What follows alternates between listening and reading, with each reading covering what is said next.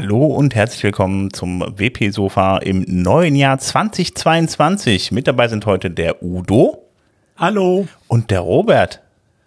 Hallo. Ich bin so froh, dass ich, das, dass ich nicht mehr Jahreszahlen auf, auf, auf Dinge schreiben muss, weil ich das jedes Jahr am Anfang, so im ersten, die ersten paar Wochen immer falsch mache. ich glaube, das habe ich auch gemacht. Also ich glaube, ich habe mich auch letztes Jahr impfen lassen, Anfang des Jahres. Und, und was ich immer gut finde, ist jetzt die neue Jahreszahl ist ja wirklich extrem weird, weil ich habe schon äh, Fehler gesehen, dass Leute das Jahreszahl, als sie geschrieben haben, so happy mit Corona, also happy durch Corona durch, und dann haben sie 2202 geschrieben. Was halt auch mit diesen, mit diesen ganzen Zweien ist halt extrem, wo packst du den Null hin? Yeah. Deswegen finde ich das ähm, ist ein sehr interessantes Jahr von, den, von der Zahl her. Also weird wird es ja dann auf jeden Fall im Februar, am 22.02.22, oder? Um 22.22 Uhr. 22. Vielleicht bleiben dann einmal alle Maschinen stehen. Wer weiß, keine Ahnung, das Jahr, das Jahr 2022 Problem. Ja, ich glaube vor allen Dingen, der 2. Februar und der 22. Februar dieses Jahr dürften wahrscheinlich beim Standesamt sehr beliebt sein. Oh ja, das stimmt auf jeden Fall. Die werden wahrscheinlich komplett überlastet sein, ja. Ja, das liegt einfach daran, dass Leute faul sind. Die wollen sich einfach das, nicht das Datum merken müssen. Sondern die wollen dieses so, machen das Datum so groß, dass es definitiv keiner vergessen kann. Aber ich denke, das Jahr, äh, ich denke, der, der, der 22. Februar oder 2. Februar wird wahrscheinlich jetzt nicht so groß werden. Ich denke eher, dass Chrome Release Version 100 wird ein Problem. Aber ähm, dazu kommen wir vielleicht später noch. Okay. Äh, ja, ich würde sagen, äh, wir fangen heute tatsächlich mal wieder mit dem Feedback an. Das hatten wir auch schon länger nicht mehr. Ähm, wir haben eine Sache, äh, wir hatten ja dann mal eine Folge, die natürlich ein bisschen kontroverser war, Blog-Editor wegen versus Page-Bilder. Und da bekommen wir auch immer wieder Rückmeldungen von, diesem Fall, diesem Fall von Johannes Elischmann, äh, der dann auch dann öfter mal hier zuhört an, äh, anscheinend. Ähm, da geht es dann darum, ähm, dass er sagt, dass man halt damit nicht ja, wirklich so viel, also dass man mit den neuen Editoren, mit dem neuen, mit dem Gutenberg-Editor dann nicht so viel machen kann, wie man sich das eigentlich vorstellen würde und ähm, dass da noch ganz viel fehlt. Und äh, wir haben ja behauptet, dass das dass dem ja nicht so ist, dass man da schon ja eigentlich alles mitmachen kann, oder? Ja, also dauerhaft. Immer dauerhaft immer. Ja, ich wollte es auch, ich wollte es auch auf jeden Fall äh, mal erwähnt haben. Also ähm, die Frage. Ja, das, ja das Problem. Das Problem ist halt, dass die Menschen, dass die Menschen jetzt von dem, ähm, äh, die uns halt, die uns halt zuhören, ähm, da, äh, es gibt halt viele, die sagen, aber der, der, der, der der, der Gutenberg ist doch noch nicht so weit. Und ähm, da wird halt eben ähm, ähm, quasi ausgeblendet, dass wir ja quasi jetzt, uns geht es ja jetzt nicht darum, ähm, ums Jahr 2022, ähm, um wieder darauf zurückzukommen. Uns geht es ja nicht darum, sondern uns geht es ja darum, ähm, das, wo wir eben hingetragen werden mit der Entwicklung im Chor, quasi so in keine Ahnung, was, vier, fünf Jahren oder so spätestens, ähm, das, wie, wo, dann, wo dann das Ökosystem steht. Und ich bleibe dabei, ähm, dann haben wir vielleicht noch den, den Elementor, der dann äh, sehr stark auf seine äh, SAS-Cloud hinwerben wird. Aber ähm, sowas wie Divi gibt es dann halt nicht mehr. Also, weil, ne, also da wird's halt dann, also macht halt keinen Sinn mehr in fünf Jahren, wenn der, wenn, wenn das mit dem linearen Wachstum, was wir gerade haben, mit allem, was da blockbasiert und irgendwas passiert, dass da noch irgendjemand Geld in den, in diese Entwicklung, also Hunderttausende von Dollar jährlich in so eine Entwicklung von so einem, von so einer, von so einer Alternative steckt, äh, die halt einfach eine extrem kleiner werdende Zielgruppe hat. Deswegen äh, ist es halt nachvollziehbar, dass, dass wir immer wieder äh, drauf Feedback bekommen. Ähm, dass das halt so, ma, sind wir da sicher, aber es geht jetzt nicht, es geht ja jetzt nicht um das, das was, was ihr jetzt seht mit dem Blog-Editor oder mit dem Full-Editing, sondern das, was wir halt ähm, durch die Erfahrung, die wir in WordPress haben, dass wir halt ähm, extrapolieren von dem, was wir gerade eben sehen und das, wo wir halt sehen, wo das, wo das Ökosystem sich hinbewegt. Ja, also ich glaube auch gar nicht, dass die Funktionen unbedingt jetzt irgendwie bei Divi oder bei Elementor jetzt so, so wirklich verschwinden oder dass diese, diese, diese Editoren wirklich, äh, wirklich komplett verschwinden, sondern ich glaube auch einfach, der Anteil wird einfach viel, viel, viel kleiner werden, weil ähm, die Leute suchen halt eben nach Page-Bildern, weil das eine Funktion war, die vorher so in WordPress einfach noch nicht drin war. Und wenn die jetzt auf einmal drin ist, dann ist dann automatisch klar, dass der, der, der, die Leute dann nach solchen Dingen auch nicht mehr suchen und dann wird der Markt automatisch kleiner. Und die Leute, die es bisher benutzt haben, nutzen es wahrscheinlich weiter, aber trotzdem glaube ich nicht daran, dass das irgendwie in Zukunft noch die Breite haben wird, wie es das heute hat. Genau, ich habe, ich, also um das nochmal zu spitz, also um das nochmal zu bestätigen, ähm, ähm, ich hatte halt ein Gespräch mit einem, mit dem neuen Mitarbeiter bei uns und äh, der halt schon im WordPress-Bereich aktiv war und jetzt ratet mal, was der fürs Page-Building benutzt hat, kommt ihr nie drauf. Visual Composer. genau, genau. Nein, dafür ist er einfach zu jung. Äh, oder nee, dafür ist er einfach äh, zu kurz im Ökosystem. Ähm, ähm, er benutzt natürlich Avada. Ähm, nee, aber der, der, ähm, der, was er halt gemacht hat, ist halt, ich habe ihm halt gesagt, so, und, wo hast, wie hast du es gefunden? dann so, er, ja, ja, YouTube. So, das ist halt genau das. Die Leute gucken halt an, wie machen sie Webseiten und äh, das wird halt in, da wird halt in, in drei, vier Jahren wahrscheinlich, so wie wir es aktuell sehen, wird halt keiner mehr über, ähm, du brauchst jetzt unbedingt Elemente, sonst kannst du nicht arbeiten, reden. Sondern dann wird es halt gehen, dann klickst du halt hier im WordPress, da im WordPress, da im WordPress. Mhm. Und da wird halt nie ein extra Plugin gebraucht werden, außer du haust dir halt Blöcke drauf und ja. Blog-Plugins und sowas. Genau, und das, was der Blog-Editor nicht kann, das wird einfach durch Plugins kommen. Das ist einfach die komplette, die komplette, äh, ähm, ja, das, das komplette Ökosystem von WordPress wird sich auf diesen Editor einschießen. Also von daher wird das echt schwierig werden für die anderen Page-Builder. Also auch wenn der jetzt noch nicht so gut ist wie vielleicht ein Elementor von der, von der, von der Aufmachung her, ähm, äh, der ist aber auf jeden Fall äh, entsprechend erweiterbar und alle werden sich darauf einschießen. Also von daher können genau, in der dem kommt Bereich mit sieben Meilenstiefeln zugerannt. Der kommt mit genau. sieben Meilenstiefeln an. Genau, und das wird jetzt auch mit der neuen Version halt eben mit der 5.9 und mit der 5.9 wird das der Startschuss sein, dass es da wirklich richtig losgeht. Wobei man, denke ich mal, auch unterscheiden muss, wirklich die, die bisher schon zum Beispiel ein Elementor oder so verwenden, äh, die werden danach äh, nicht umsteigen auf ja. einen Gutenberg, jedenfalls nicht direkt einfach, weil die sind einen gewissen Workflow gewohnt, äh, den in Elementor so, äh, den sie mit Elementor jetzt so eingeübt haben oder Beaverbuilder, womit auch immer. Und so lange wie möglich werden sie den natürlich beibehalten wollen. Ist doch klar, würden wir ja auch tun. Ähm, und äh, bei den neuen, da ist das was anders. Aber auch da muss man, das darf man nicht vergessen. Äh, es gibt sehr viele, das Thema, was Robert eben sagt, es gibt sehr viele, die dann äh, bei YouTube sich zuerst mal Videos angucken. Was muss ich machen? Mhm. Und viele WordPress-Tutorials für Einsteiger heißen, installier dir WordPress, installier dir Elementor, be happy. Mhm. Ähm, die wird es auch in zwei, drei Jahren noch geben, auch als aktuelle Videos wieder, einfach weil Elementor dafür sorgen wird, dass es diese Videos weitergibt. Mhm. Jedenfalls, wenn sie nicht ganz mit dem Klammerbeutel gepudert sind, werden sie es machen. Also deshalb, auch da äh, wird immer noch diese Leute geben.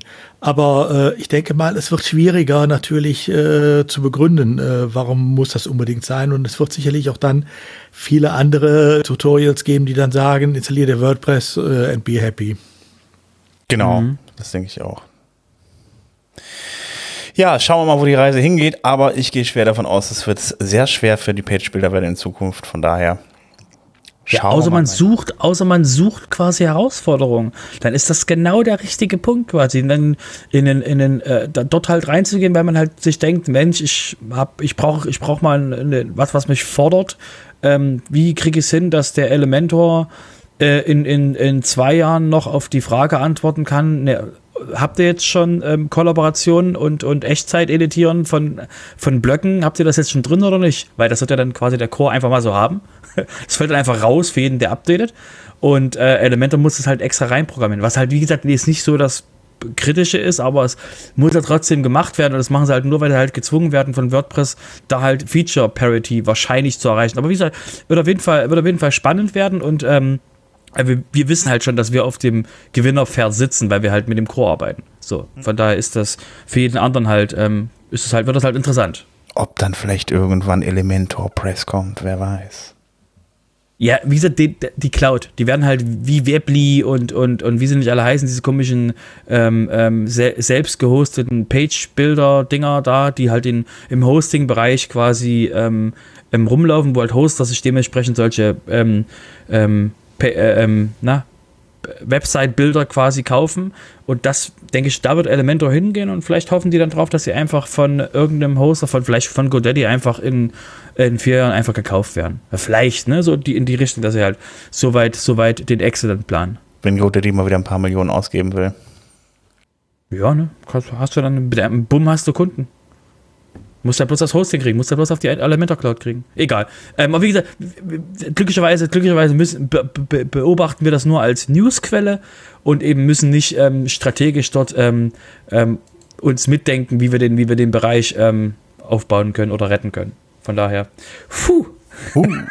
So, ich habe jetzt aber noch ein kleines Feedback. Das ist eigentlich gar nicht so ein direktes Feedback, aber der Johannes Kinas, der auch schon ein paar Mal hier äh, vorgekommen ist, der hat einen Artikel damals geschrieben über die Laravel-Tools. Den hatten wir auch damals, also äh, den hatten wir auch damals schon erwähnt.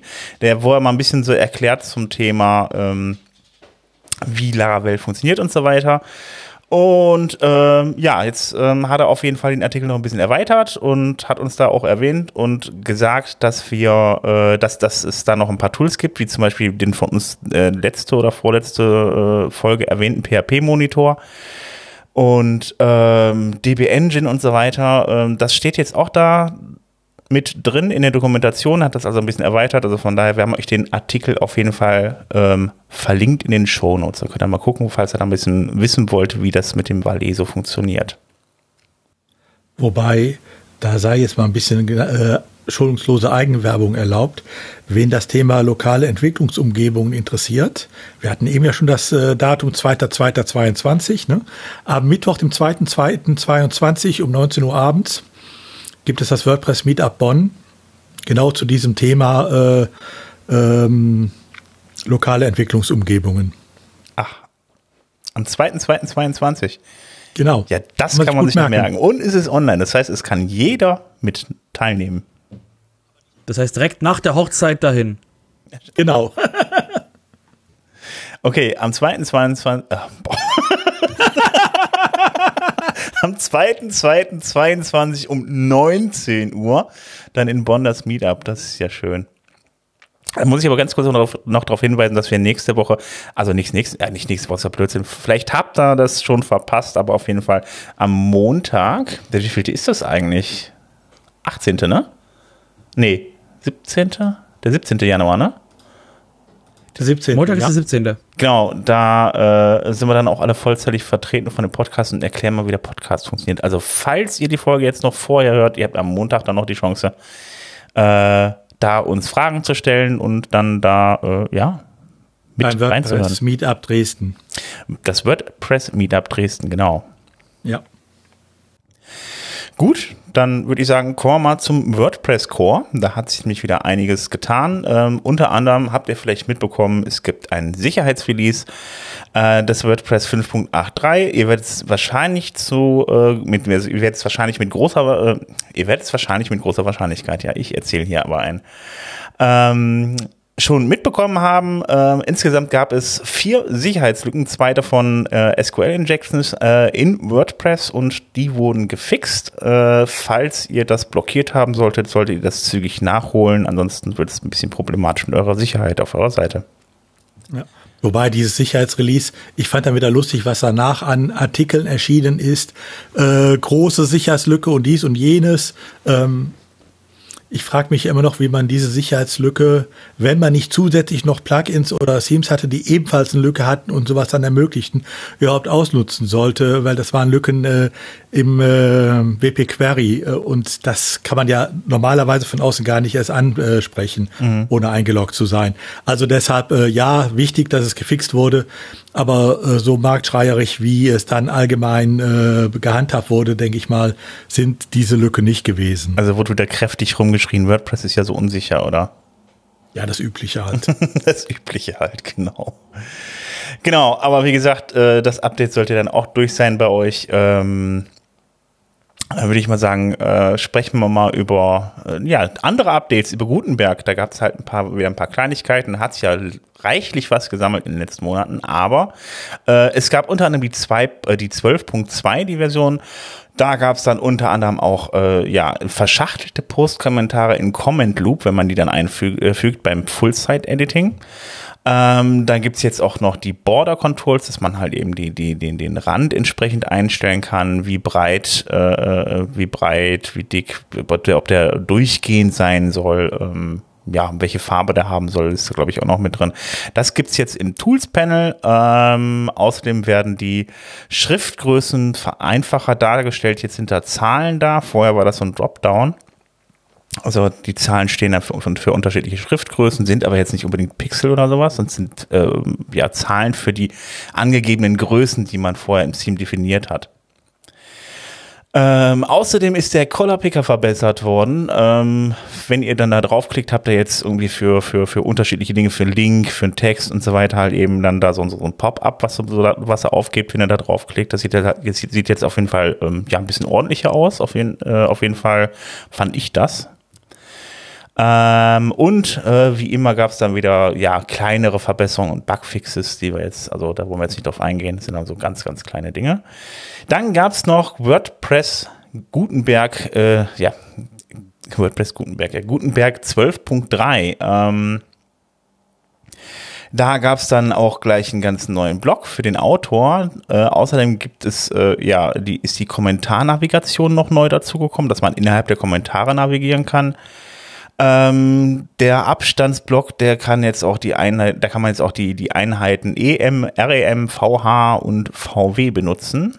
Ähm, außerdem gibt's den ähm, Gruppenblock Gap Support jetzt auch für äh, darunter liegende äh, Elemente und äh, ja, ein Zeitlogo-Block. Ja, also wenn man dann irgendwie mal das Logo einbindet in einen Artikel und irgendwann mal denkt, ich muss das Logo meiner Seite ändern, dann ändert er das automatisch in den Block natürlich auch mit. Ähm, ja, ich weiß jetzt gar nicht, wie häufig man sowas braucht, aber das gibt's jetzt auch. Ähm, ja, und außerdem gibt's jetzt halt eben Rechte für die, für die, für die Menüs. Da können dann halt unter anderem halt nur Admins dann die Menüs entsprechend abändern und äh, ja, nicht äh, unbedingt jeder andere. Also gibt es eine rechte Verwaltung an der Stelle jetzt. Wie ist das eigentlich? Äh, Gutenberg 12.3, die Features kommen aber nicht mehr in, in WordPress 5.9 rein, oder? Ich meine schon. Doch, Sind ja. die auch noch drin dann? Ich, ich meine ich mein schon, ich muss jetzt nochmal nachgucken, wir haben noch einen Artikel verlinkt dazu. Es gibt ja dann äh, für WordPress 5.9 auf jeden Fall auch noch so äh, äh, einen Leitfaden. Haben wir auch verlinkt. Und äh, da steht da stehen dann alle Änderungen mit drin. Muss ich mal kurz eben reingucken. Eine Sekunde. Ähm. Denn das wären dann ja auch nochmal Änderungen gegenüber dem jetzigen Release-Kandidat, äh, den es schon gibt. Das heißt, ja. wer den benutzt, um zum Beispiel zu sehen, wie man mit äh, 5.9 demnächst, äh, wie er sein neues Theme gestalten kann, ja. der wäre ja dann im Endeffekt noch nicht so ganz auf der sicheren Seite. Das könnte sein, ja, aber ich, ich weiß es jetzt nicht genau. Ob die Version ich, noch Ich muss noch mal gucken. Also ich weiß, ich habe ich hab ganz, dunkel, ganz dunkel im Kopf, dass es da eine Seite gab, welches, welcher, äh, welches Gutenberg-Version ist in welchem WordPress-Release drin.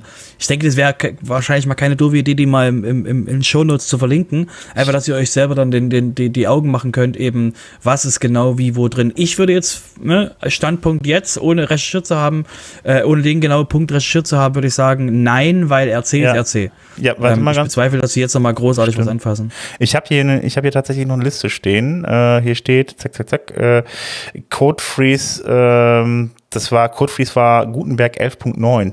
Das heißt also, das von Gutenberg 10.8 bis 11.9 alles drin. Hm. Das heißt also, das, was wir heute an äh, Neuigkeiten in Gutenberg hatten, hm. 12.2, 12.3 ist auf jeden Fall nie, noch nicht drin. Genau, genau. Das ist 11.9 ist dann Ende gewesen, ja. Das es muss ja auch irgendwas total Cooles sein für Version 6.0 von WordPress. Okay. Ja, natürlich. Von daher ist es ja auch schlechtes Timing, äh, das Full-Time-Editing mit 5.9 jetzt loszulegen. Ja, also die Frage ist ja, ob wir danach einfach 5.10 machen. Also, das hält uns ja keiner auf. Einfach sagen 5.10, 5.11, 5.13. Mhm. Also das haben sie ja mit 4.9 äh, schon nicht gemacht, äh, 4.9 und 4.10, sondern da hat man ja 4.9 Punkt sowieso genommen, bis das endlich soweit war. Äh, mhm. Das wird man, glaube ich, jetzt erst recht nicht machen. Ich, mich wundert das jetzt auch so ein bisschen, dass jetzt ja mit das Full-Side-Editing nicht einfach in die 6.0 mit reinkommt, weil das war ja damals ja. auch, dass die, die, die, die ganze Klamotte auf jeden Fall in die 5.0 reingepackt werden äh, musste, da, weil man dann ja auch diesen Marketing-Effekt davon haben wollte, nach dem Motto, oh, WordPress 5.0 ist draußen. Klingt halt viel würde, neuer als eine 4.10. Ich würde persönlich sagen, äh, wenn wir nochmal zurückdenken an die State of the Word von Matt, ähm, wo er gesagt hat, dass wir erstmal die Phase 2 rundum sauber und nochmal ein bisschen so alle Unebenheiten, die jetzt mit dem Full Editing kommen, dass die, dass die noch beseitigt werden. Mhm. Ich gehe davon aus, dass wenn das äh, schön, äh, also quasi alles schön sauber ist, dass wir quasi Version 5 dann sehen als der Bereich, der, der den Block Editor eingeführt hat. Und dann eben 6.0 der Bereich, der eben wirklich dann ähm, mit dem Full-Set-Editing den, den, den Menschen, die Leute eben enabled, ähm, wirklich die Seite komplett zu bearbeiten. Und ich denke, deswegen ähm, ist, hätte ich keine Bilder mit, damit, dass die nächsten Releases auch noch 5.10, 5.11, 5.12 werden, um eben das sauber zu ziehen. Und dann, wenn, wenn wirklich, wenn es wirklich offensichtlich ist, dass alles sauber ist, ähm, dass wir dann eine 6.0 machen, um halt auch den Menschen da draußen zu sagen, boah, hier, guck mal das neue 6.0. Ähm, aber wie gesagt, die Versionsnummern ist sowieso, ist sowieso kein, kein großer Punkt bei WordPress, der, der so wichtig ist. Also eigentlich. Ähm, weil, was ist denn das, was war denn das coolste Release in Version 4.0, ne? Das, weiß das halt also sagst du jetzt. Also 5.0 war damals schon sehr wichtig, dass das alles mit der 5.0 Ja, nein, ich meine jetzt die 4.0. Nimm mal die 4.0. Ne? Also ich, ja. war, ich bin noch so alt, ich kenne die, ich kenn die 3.0. 3.0 war Multisite in Core. Ja, natürlich kommt dieser Spruch von mir, ähm, dass das quasi das große Thema war und wir hatten Menü, Menüs dann quasi mit Version 3.0. Das war ein Mega-Feature. Version 4 will mir einfach auf Krampf nicht einfallen, was da für ein super tolles mega super tolles Feature drin war.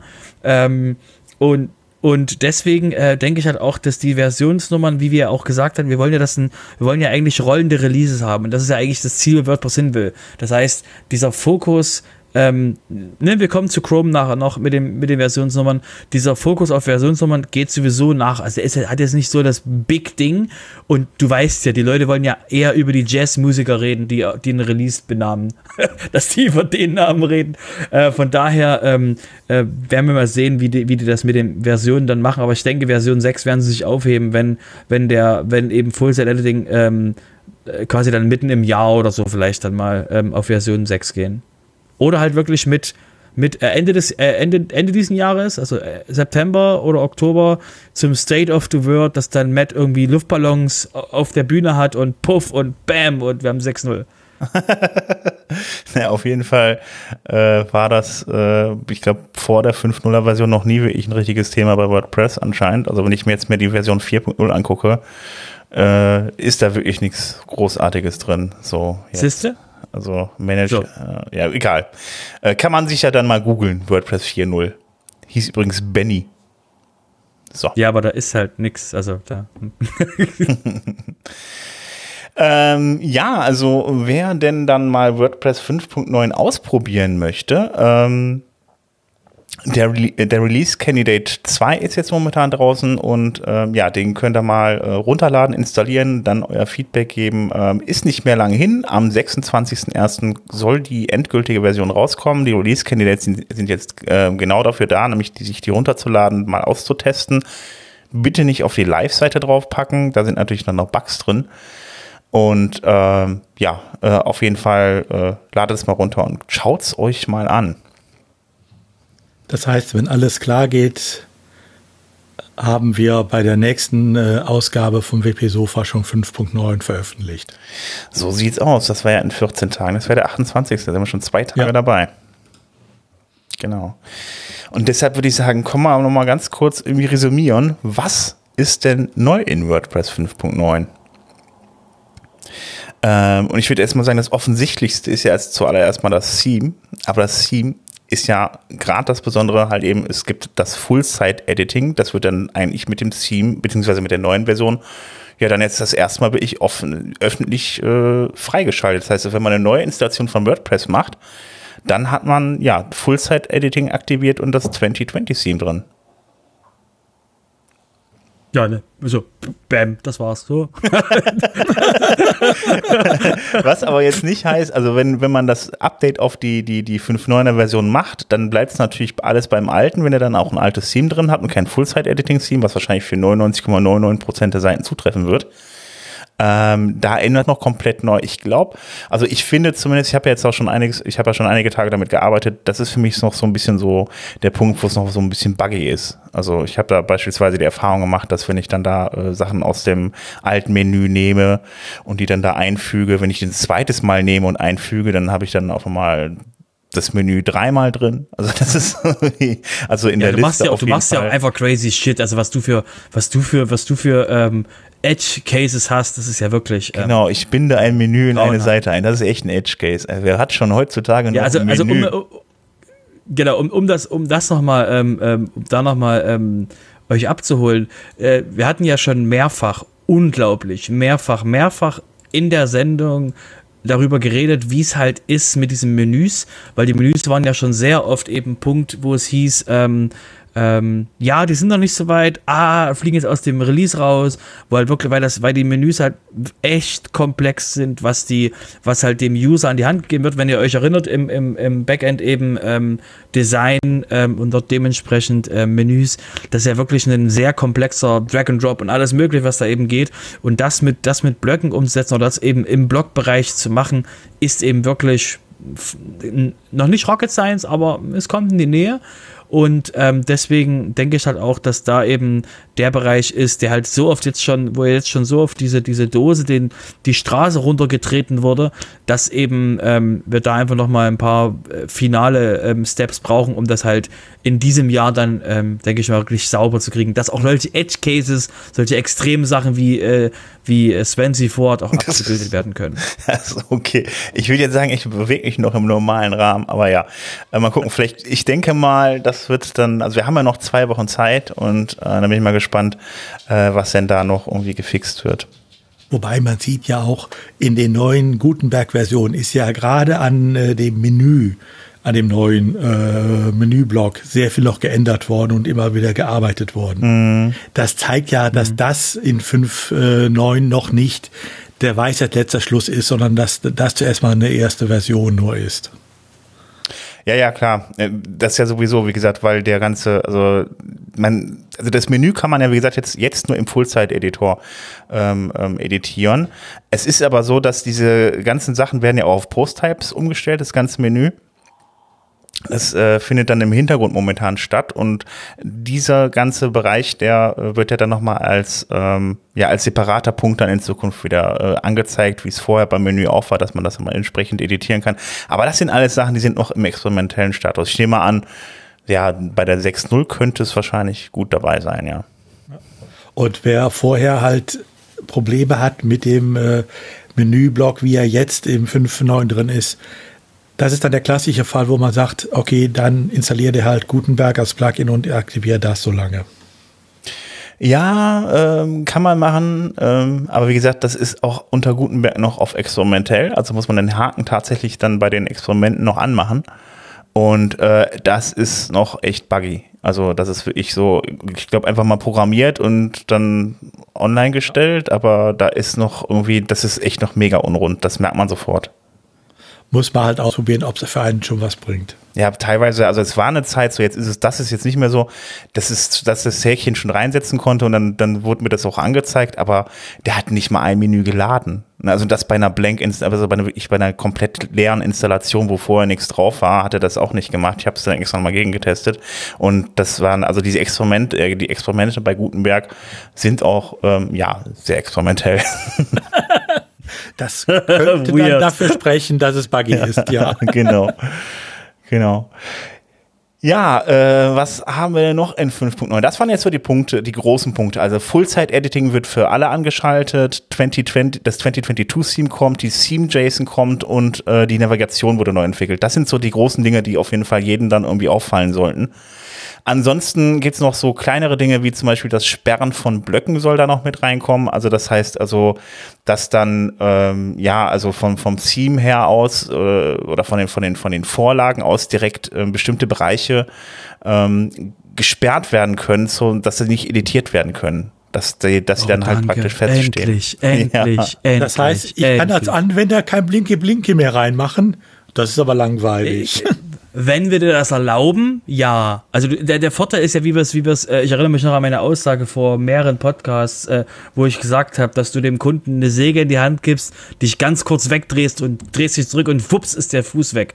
Äh, und, und genau das ist ja eben der, der, das Schöne, dass das dass eben ähm, jetzt über mehrere Iterationsstufen jetzt ähm, eben final jetzt mit drin ist, eben mit verschiedenen Stufen, wie man das an- und abschalten kann, was man dem User erlauben kann, ähm, um eben ein äh, Löschen zu verhindern stell dir vor, du kannst verhindern, dass ein User von deinem, von deinem, von, vom Blog-Editor einen Blog löscht. Der kann den Impressumsblock nicht weglöschen. Wie schön ist das denn? ja, das ist gut. Das, das funktioniert, soweit ich gesehen habe, auch bei den Pattern und die sind ja wirklich sehr einfach zu erstellen. Also von daher ist das echt ein Fortschritt, ja. Ähm, ach so, was auch noch neu ist, das habe ich tatsächlich heute auch erst entdeckt, äh, beziehungsweise ich habe das vorher schon gesehen, ähm, aber äh, äh, das ist heute äh, erst offiziell gewesen. Der äh, ähm, Sprachwechsel-Button, äh, den gibt den gibt's oh, ja. Also das ist Dropdown. Also beim Login-Bereich ähm, wird es dann halt nicht nur die beiden Felder Benutzernamen und Passwort geben, sondern darunter kann man noch eine Sprache auswählen und Dazu hat man die Möglichkeit, entweder das Ganze an- und abzustellen per, äh, per, per Filter, also Programmierung per PHP und dann auch per Programmierung, äh, dass man die Sprachen auswählen kann und filtern kann, die da angezeigt werden. Das geht auch. Ihr seid da sprachlos, ne? Ich finde das, also der, der Hammer. Stell dir vor, du bist auf irgendeiner nicht deutschen Seite, hast eben mit Englisch dein Problem und kannst dort das Dropdown machen und kannst Passwort vergessen als, als, als Link. Also, weißt du, für uns, die quasi so im Englischen zu Hause sind, ähm, wir können uns gar nicht vorstellen, wie das ist, als nicht äh, englischsprachlicher Mensch ähm, so Webseiten zu bedienen und dass das eben jetzt schon im Login möglich ist, dass, dass das Ding richtig mit dir redet, finde ich einfach nur toll. ist ja toll. Dann werden also praktisch dann äh, Webseiten vor allem auch in anderen Sprachbildern beziehungsweise Buchstaben oder so dann auch mal zugänglich. Ja? Also wenn wir chinesische Seiten können wir dann wieder einfach die, die Sprache umstellen, dann können wir auch lesen. Ja, zum, also du musst du musst du musst ja weiterdenken. Ne? Wenn du wenn du wenn du im wenn du im Backend eingestellt hast, dann wenn wenn dein User irgendeine Seite berührt, dass dann ähm, diese Seite zum Beispiel auf Deutsch ist so, wenn du das quasi eingestellt hast an deinem User dran und der User ist ja überall dann drin und weiß das quasi. Das Problem ist halt nur, dass diese Einstellung ja noch nicht auf der Login-Seite greifen kann, weil das System weiß ja noch gar nicht, dass du du bist. Ist das halt schön, dass du im Zweifelsfall im Frontend die andere Sprache auswählen kannst, um halt zu verstehen, was dieses komische Interface gerade von dir will. Mhm. Ja, ich hoffe, du hörst unsere Begeisterung. Ja, ja. Okay.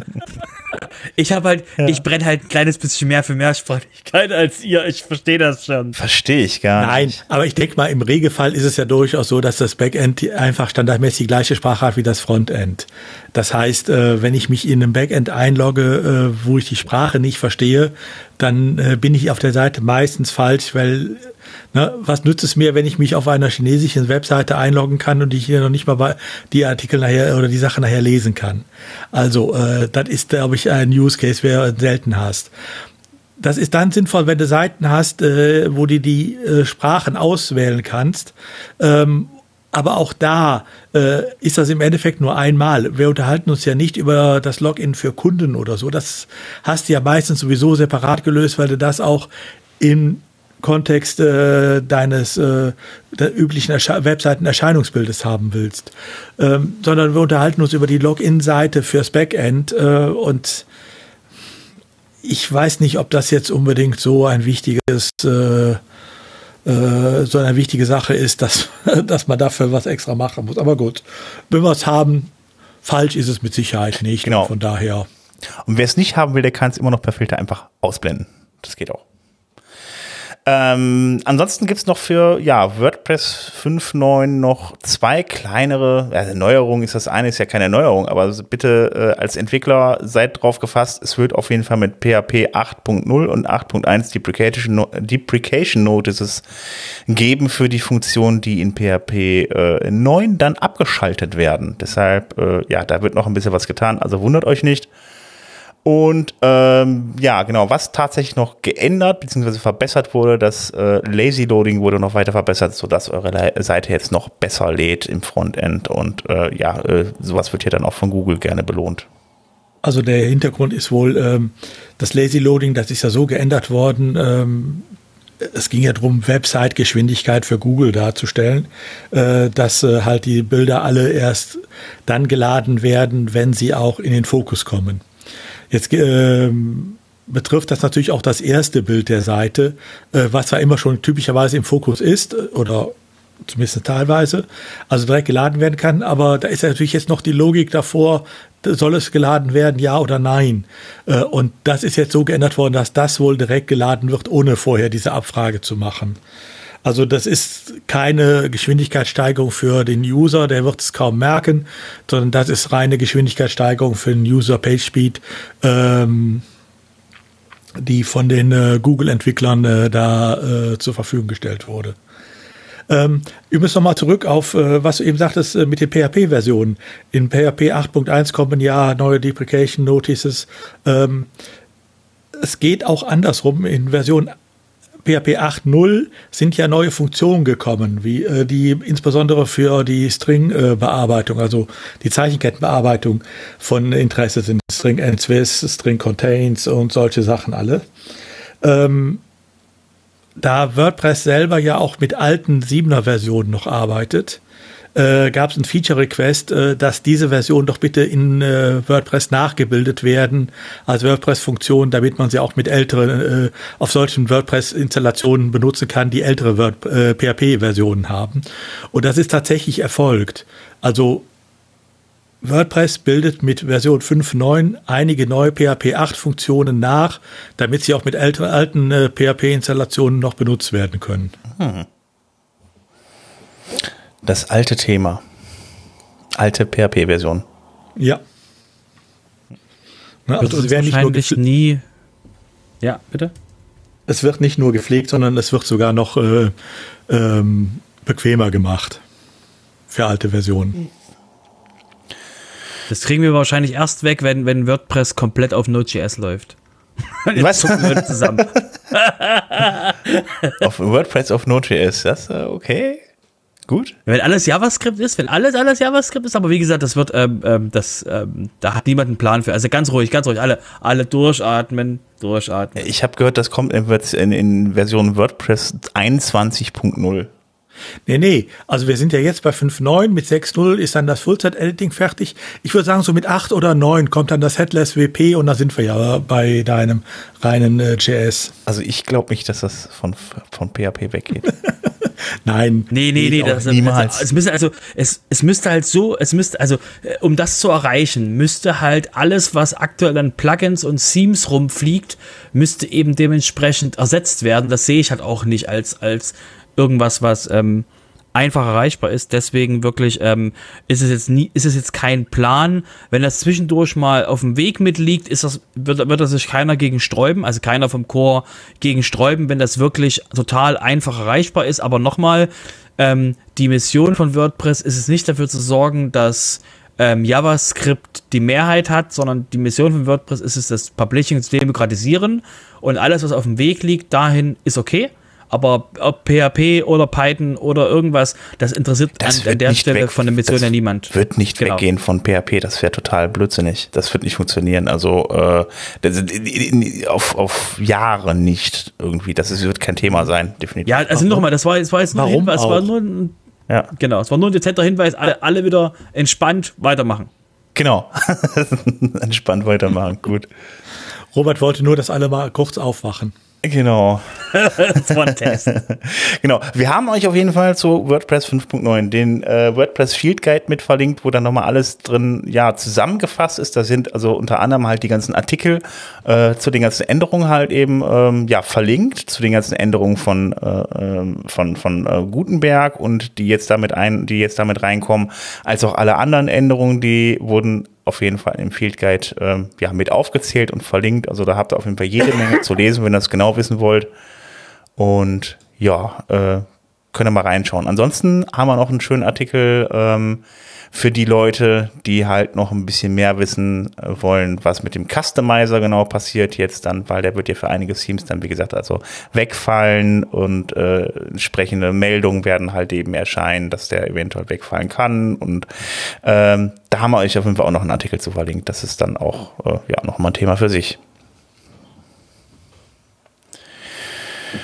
Ja, das wäre es dann jetzt erstmal zum WordPress Core. Da können wir uns alle überraschen lassen. In zwei Wochen beziehungsweise in zwölf Tagen ist es von uns, von unserer Aufnahme aus jetzt äh, noch, äh, ja, ist es noch hin auf jeden Fall. Und äh, ich bin auf jeden Fall gespannt, äh, wie das Ganze dann so wird. Ob das auch gut funktioniert, weil es sind ja doch, also sind ja wirklich einige Änderungen.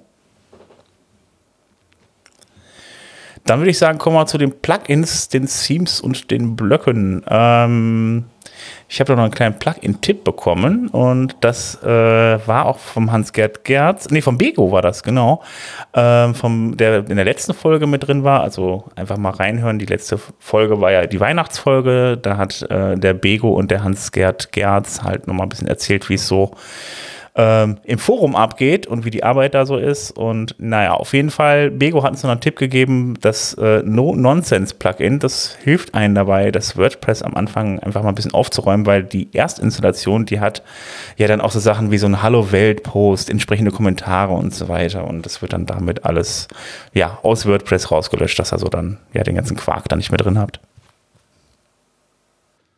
Ja, dann haben wir noch zwei Theme-Picks mitgebracht. Und zwar geht es mal wieder um äh, blockbasierte Themes. Ähm, einfach, wir haben sie ja die letzte Mal auch schon gehabt, einfach weil das ja doch relativ neue Entwicklungen sind und wer mal sehen will, was man damit machen kann, ähm, zwei Empfehlungen. Das eine ist von Automatic, äh, Livro heißt das, haben wir äh, in den Shownotes äh, verlinkt ähm, ein, ja, ich hätte jetzt mal gesagt, ein schwarzes Theme. Ähm, insbesondere für sehr textlastige Seiten, also äh, die in, für inhaltsgetriebene Seiten durchaus äh, mal äh, anschauenswert. Äh, wirklich schön äh, gemacht. Und das andere ähm, ist äh, von Anarial Design, die ja auch schon äh, zwei Block-Themes hatten, die wir hier auch schon vorgestellt haben. Da gibt es auch ein neues Block-basiertes Theme, Brixie nennt sich das. Wie die nur auf den Namen Brixie kommen, kann ich mir gar nicht vorstellen. Ähm, das auch halt wirklich komplett blockbasiert ist und äh, zeigt, was man damit alles machen kann. Ähm, eine sehr gute Empfehlung für jemanden, äh, die Webseite, äh, der Webseiten entwickeln will, die sehr ähm, bildlastig und so auch sind. Äh, da kann man das sehr gut für verwenden. Also wenn ihr was in dem Bereich machen wollt und euch mal die neuen Teams auch dabei angucken wollt, das wären zwei gute Empfehlungen. Das eine eher textbasiert, das andere eher grafisch basiert. Genau, das wurde ja, glaube ich, veröffentlicht, also das Automatic-Theme, das wurde ja veröffentlicht, glaube ich, unter ein minimales Theme für, Schrift, für Schriftsteller oder sowas, habe ich dann zumindest ja, dann im. Genau. Genau.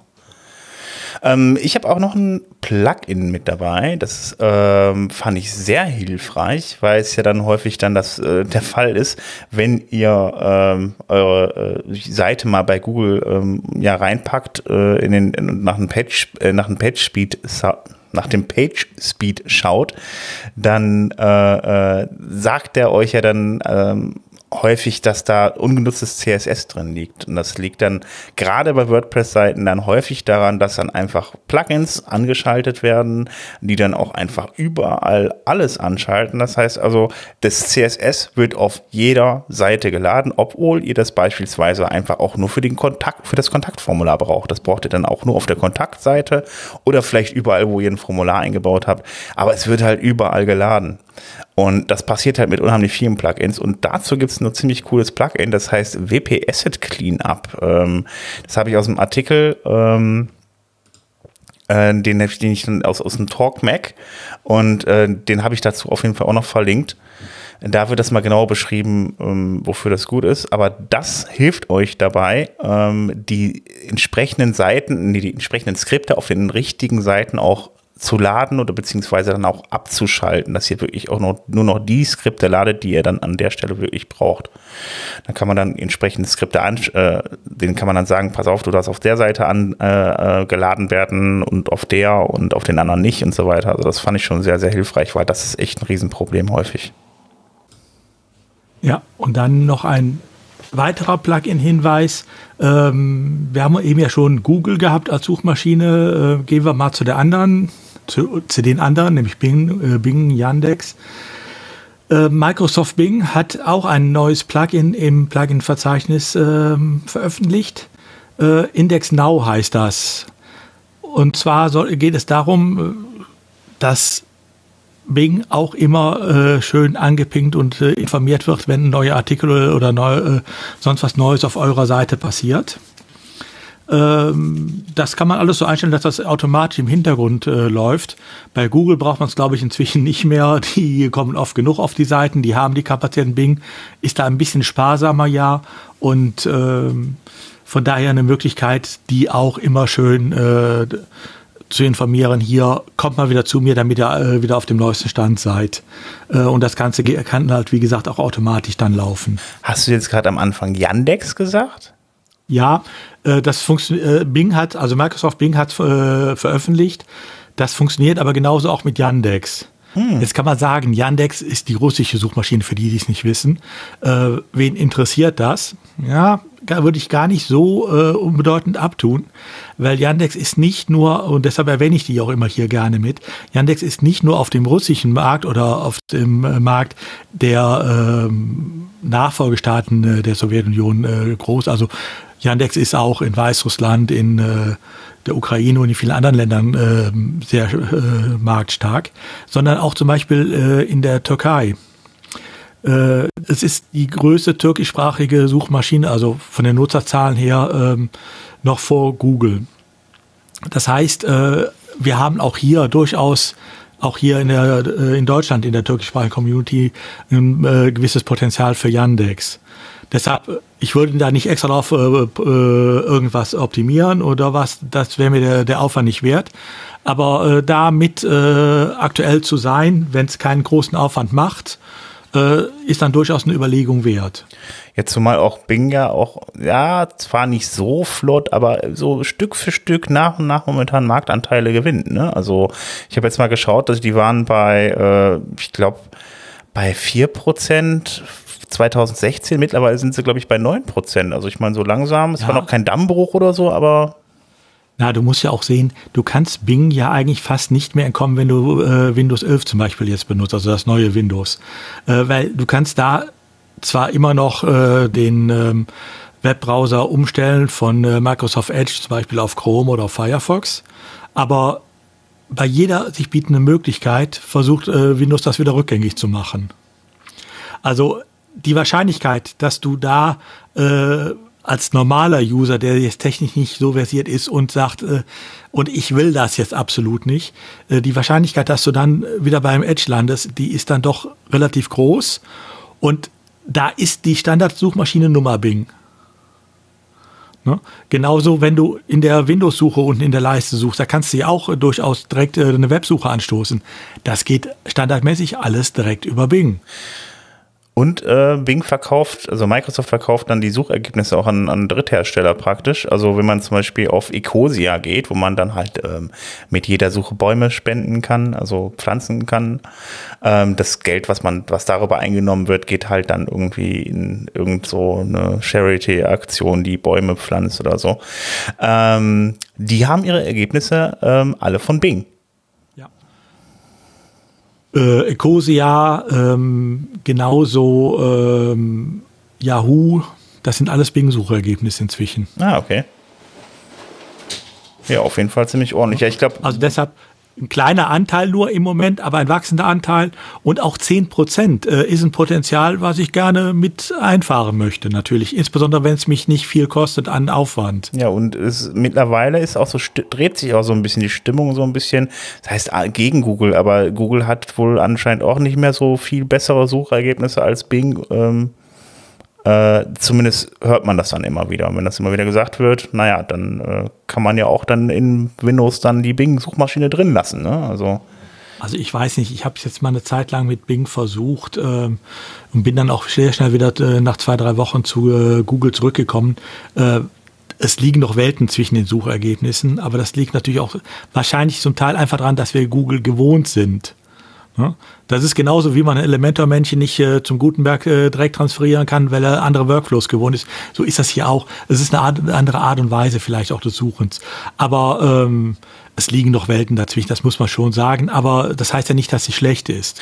Also ich kann es jetzt gerade gar nicht so genau sagen. Also ich benutze halt immer wieder halt eben irgendwie äh, Ecosia zwischendurch, ähm, weil die Ergebnisse sich da teilweise zumindest für die für die für die wichtigen Ergebnisse doch relativ arg gleichen.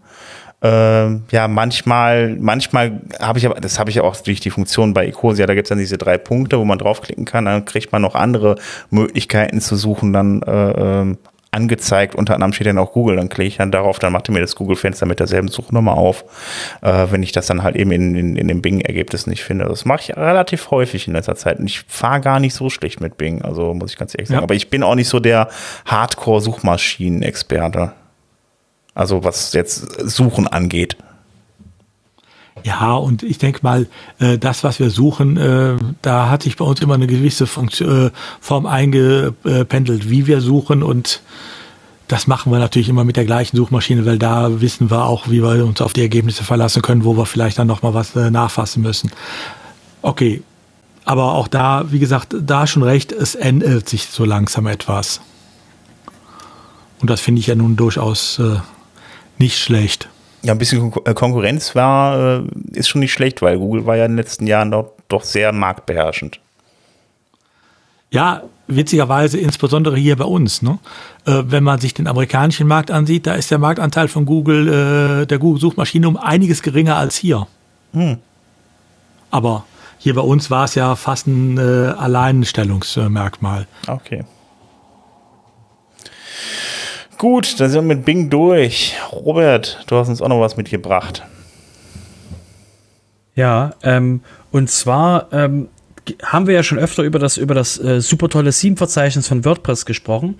Und ähm, wie etwas, also wir hatten schon ähm, mal vor Ewigkeiten von, von Helen, von Helen äh, gesprochen, die eben gesagt hat, ja, die, ähm, dass eben Demo-Inhalte fehlen, weil das halt alles noch relativ äh, aussieht, als, als wenn das komplette Theme-Verzeichnis eigentlich für Kubrick gemacht wurde. Ähm, und der, der, was es jemand mal aufgenommen hat, und zwar derjenige, der, der, den, der den Gutenberg, der den Gutenberg Hub macht, der hat sich einfach mal jetzt gesagt, Mensch, hier, da gibt es doch dieses super tolle, ominöse, alles bestimmende Frontside-Editing und ähm, das Theme-Verzeichnis kann dem User da nicht abholen, kann den User da nicht überzeugen, wie das denn cool aussieht und hat sich mal hingesetzt und hat mal eine auf Basis vom, vom ähm, Gutenberg, äh, vom, vom Gutenberg Hub eben alle blockbasierenden Themes sich von WordPress.org geholt und hat die mal anders aufbereitet. Eben den, den Leuten zu zeigen, übrigens, ähm, die Seiten sehen dann so aus und übrigens, das ist die Farbpalette, die das mitbringt, die Themes JSON ausgelesen und so weiter und so fort. Macht da interessante, macht da interessante ähm, ähm, Sachen auf im Sinne von, ähm, was ist Typografie und, und noch andere Geschichten und ähm, zeigt da wirklich mal sehr schön eben, was, die, was so ein Theme-Verzeichnis leisten könnte. Aktuell, wie gesagt, äh, habe ich jetzt noch nicht gehört, dass es irgendwie äh, An Ansprüche gibt, das Theme Directory von WordPress zu ändern. Ich denke, es ist unausweichlich, weil eben ähm, dementsprechend die, die, die blockbasierenden Themes ganz andere Sachen hergeben. Und deswegen finde ich den Einwurf vom, äh, vom Gutenberg Hub auf jeden Fall schön, mal so eine visuell zu zeigen, was denn so contentmäßig ähm, mit den Daten im Theme Directory möglich ist. Und ist auf jeden Fall eine schöne Idee. Ähm, hat auch noch Ideen mit ähm, ähm, äh, Vergleiche herzustellen, dass man eben sagen kann, ich möchte jetzt mal das und das Theme vergleichen, ohne es herunterzuladen, ohne damit zu arbeiten. Das heißt, da ist auf jeden Fall ähm, ist sehr schön, mal die Kreativität zu sehen, die eben so ein Theme-Verzeichnis haben könnte. Und ähm, ich denke, das ist auf jeden Fall was, was, ähm, was denke ich mal, näher kommen wird, wenn dann mal in WordPress so und so viel ähm, blockbasierende Themes drin sind und eben dann wirklich ähm, das Theme-Verzeichnis so ein bisschen die alten Themes zur Tür bringt und eben dann blockbasierend das richtig hervorheben kann, wie, wie, wie, was, wie cool die Möglichkeiten da sind. Genau, ich denke, das wird jetzt, bis das Theme-Verzeichnis anders ist, die Hauptquelle werden, wie man sich Themes anguckt in WordPress. Weil das wirklich sehr schön gemacht ist. Ja, sollte man sich auf alle Fälle angucken. Genau, ich würde gleich mal rüberschwenken zu diesem ähm, super tollen Security-Thema, außer ihr habt jetzt noch irgendwelche, ähm, dass ihr das total toll findet, wie so Farbpaletten und, und ähm, was das alles möglich ist. Und dann auf jeden Fall nochmal das Wort Duoton erwähnen, weil das hat man schon lange nicht mehr hier im Podcast. nein, ähm, nein. Wir wissen doch, wie gerne du die Sicherheitslücken machst, deshalb äh, wollen wir dich da nicht äh, weiter von abhalten. Genau, wir wollen es auch nur mal ganz kurz im, im Security-Bereich euch mal ganz kurz ähm, da durchführen. Ähm, und zwar hatten wir jetzt äh, ein was gemeldet und zwar hat uns ähm, WordFans, haben wir bei WordFans gefunden, dass eben ähm, dass eine einzige Sicherheitslücke ähm, hat 84.000 WordPress-Sites, potenzielle WordPress-Sites ähm, betroffen, weil die drei Plugins die gleiche Lücke hatten. Das ist immer schön. Man merkt ja quasi, Wiederverwendbarkeit von Code ist sehr, sehr wichtig. Warum auch nicht Lücken wiederverwenden? Und auf jeden Fall eben ähm, war, war da der Punkt gewesen, dass eben, ähm, dass eben da ein Nonce-Check oh ja, das gute alte, wenn ich irgendwoher Daten bekomme, ich muss nicht überprüfen, ob die Daten wirklich von mir kommen, warum auch, ach Quatsch. Und aus dem Grund ähm, sind die dementsprechend genau in diese Lücke reingelaufen.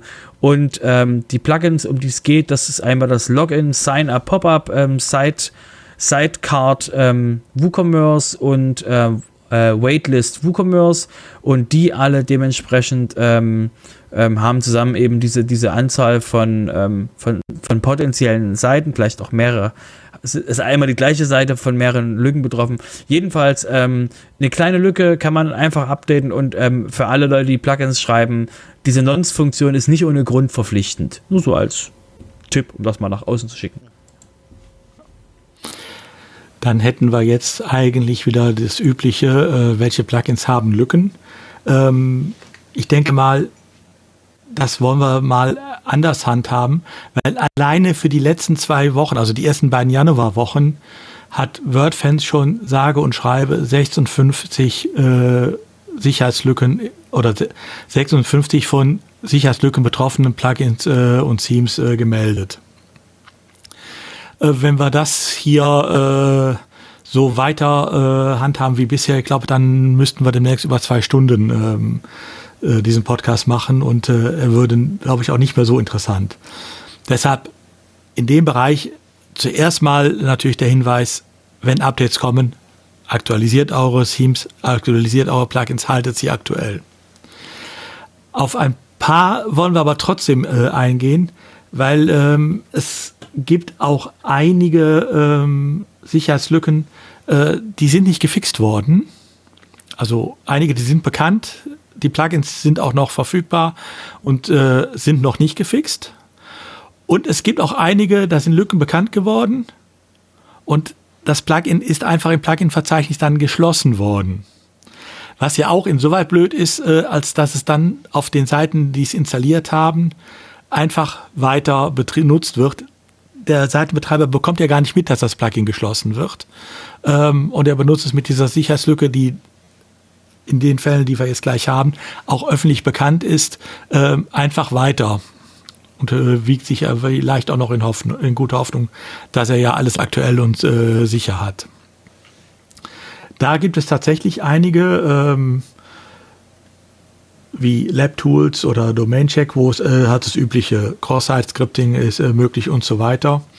Ähm, es gibt äh, von äh, was relativ bekannt war, einen Error-Log-Viewer, wo man einfach äh, sehen konnte, was äh, wird an Fehlermeldungen geworfen. Das konnte man sich im Backend angucken. Ist zwar bequem, aber Bequemlichkeit hat auch ihren Sicherheitspreis. Äh, und es gibt noch so ein paar, äh, insbesondere auch gibt es ein Learning Management System, Learning Courses, was gar nicht so unbekannt war. Äh, da gibt's äh, direkt äh, eine Cross-Site-Scripting-Lücke und äh, noch mehrere Sachen im Admin-Bereich, die da problematisch waren. Auch das ist einfach geschlossen worden. Also wer ähm, sowas benutzt, bitte auch da guckt einmal, ob äh, dass ihr da auf der sicheren Seite seid. Ähm, wir haben da übrigens noch einen kleinen Tipp für euch.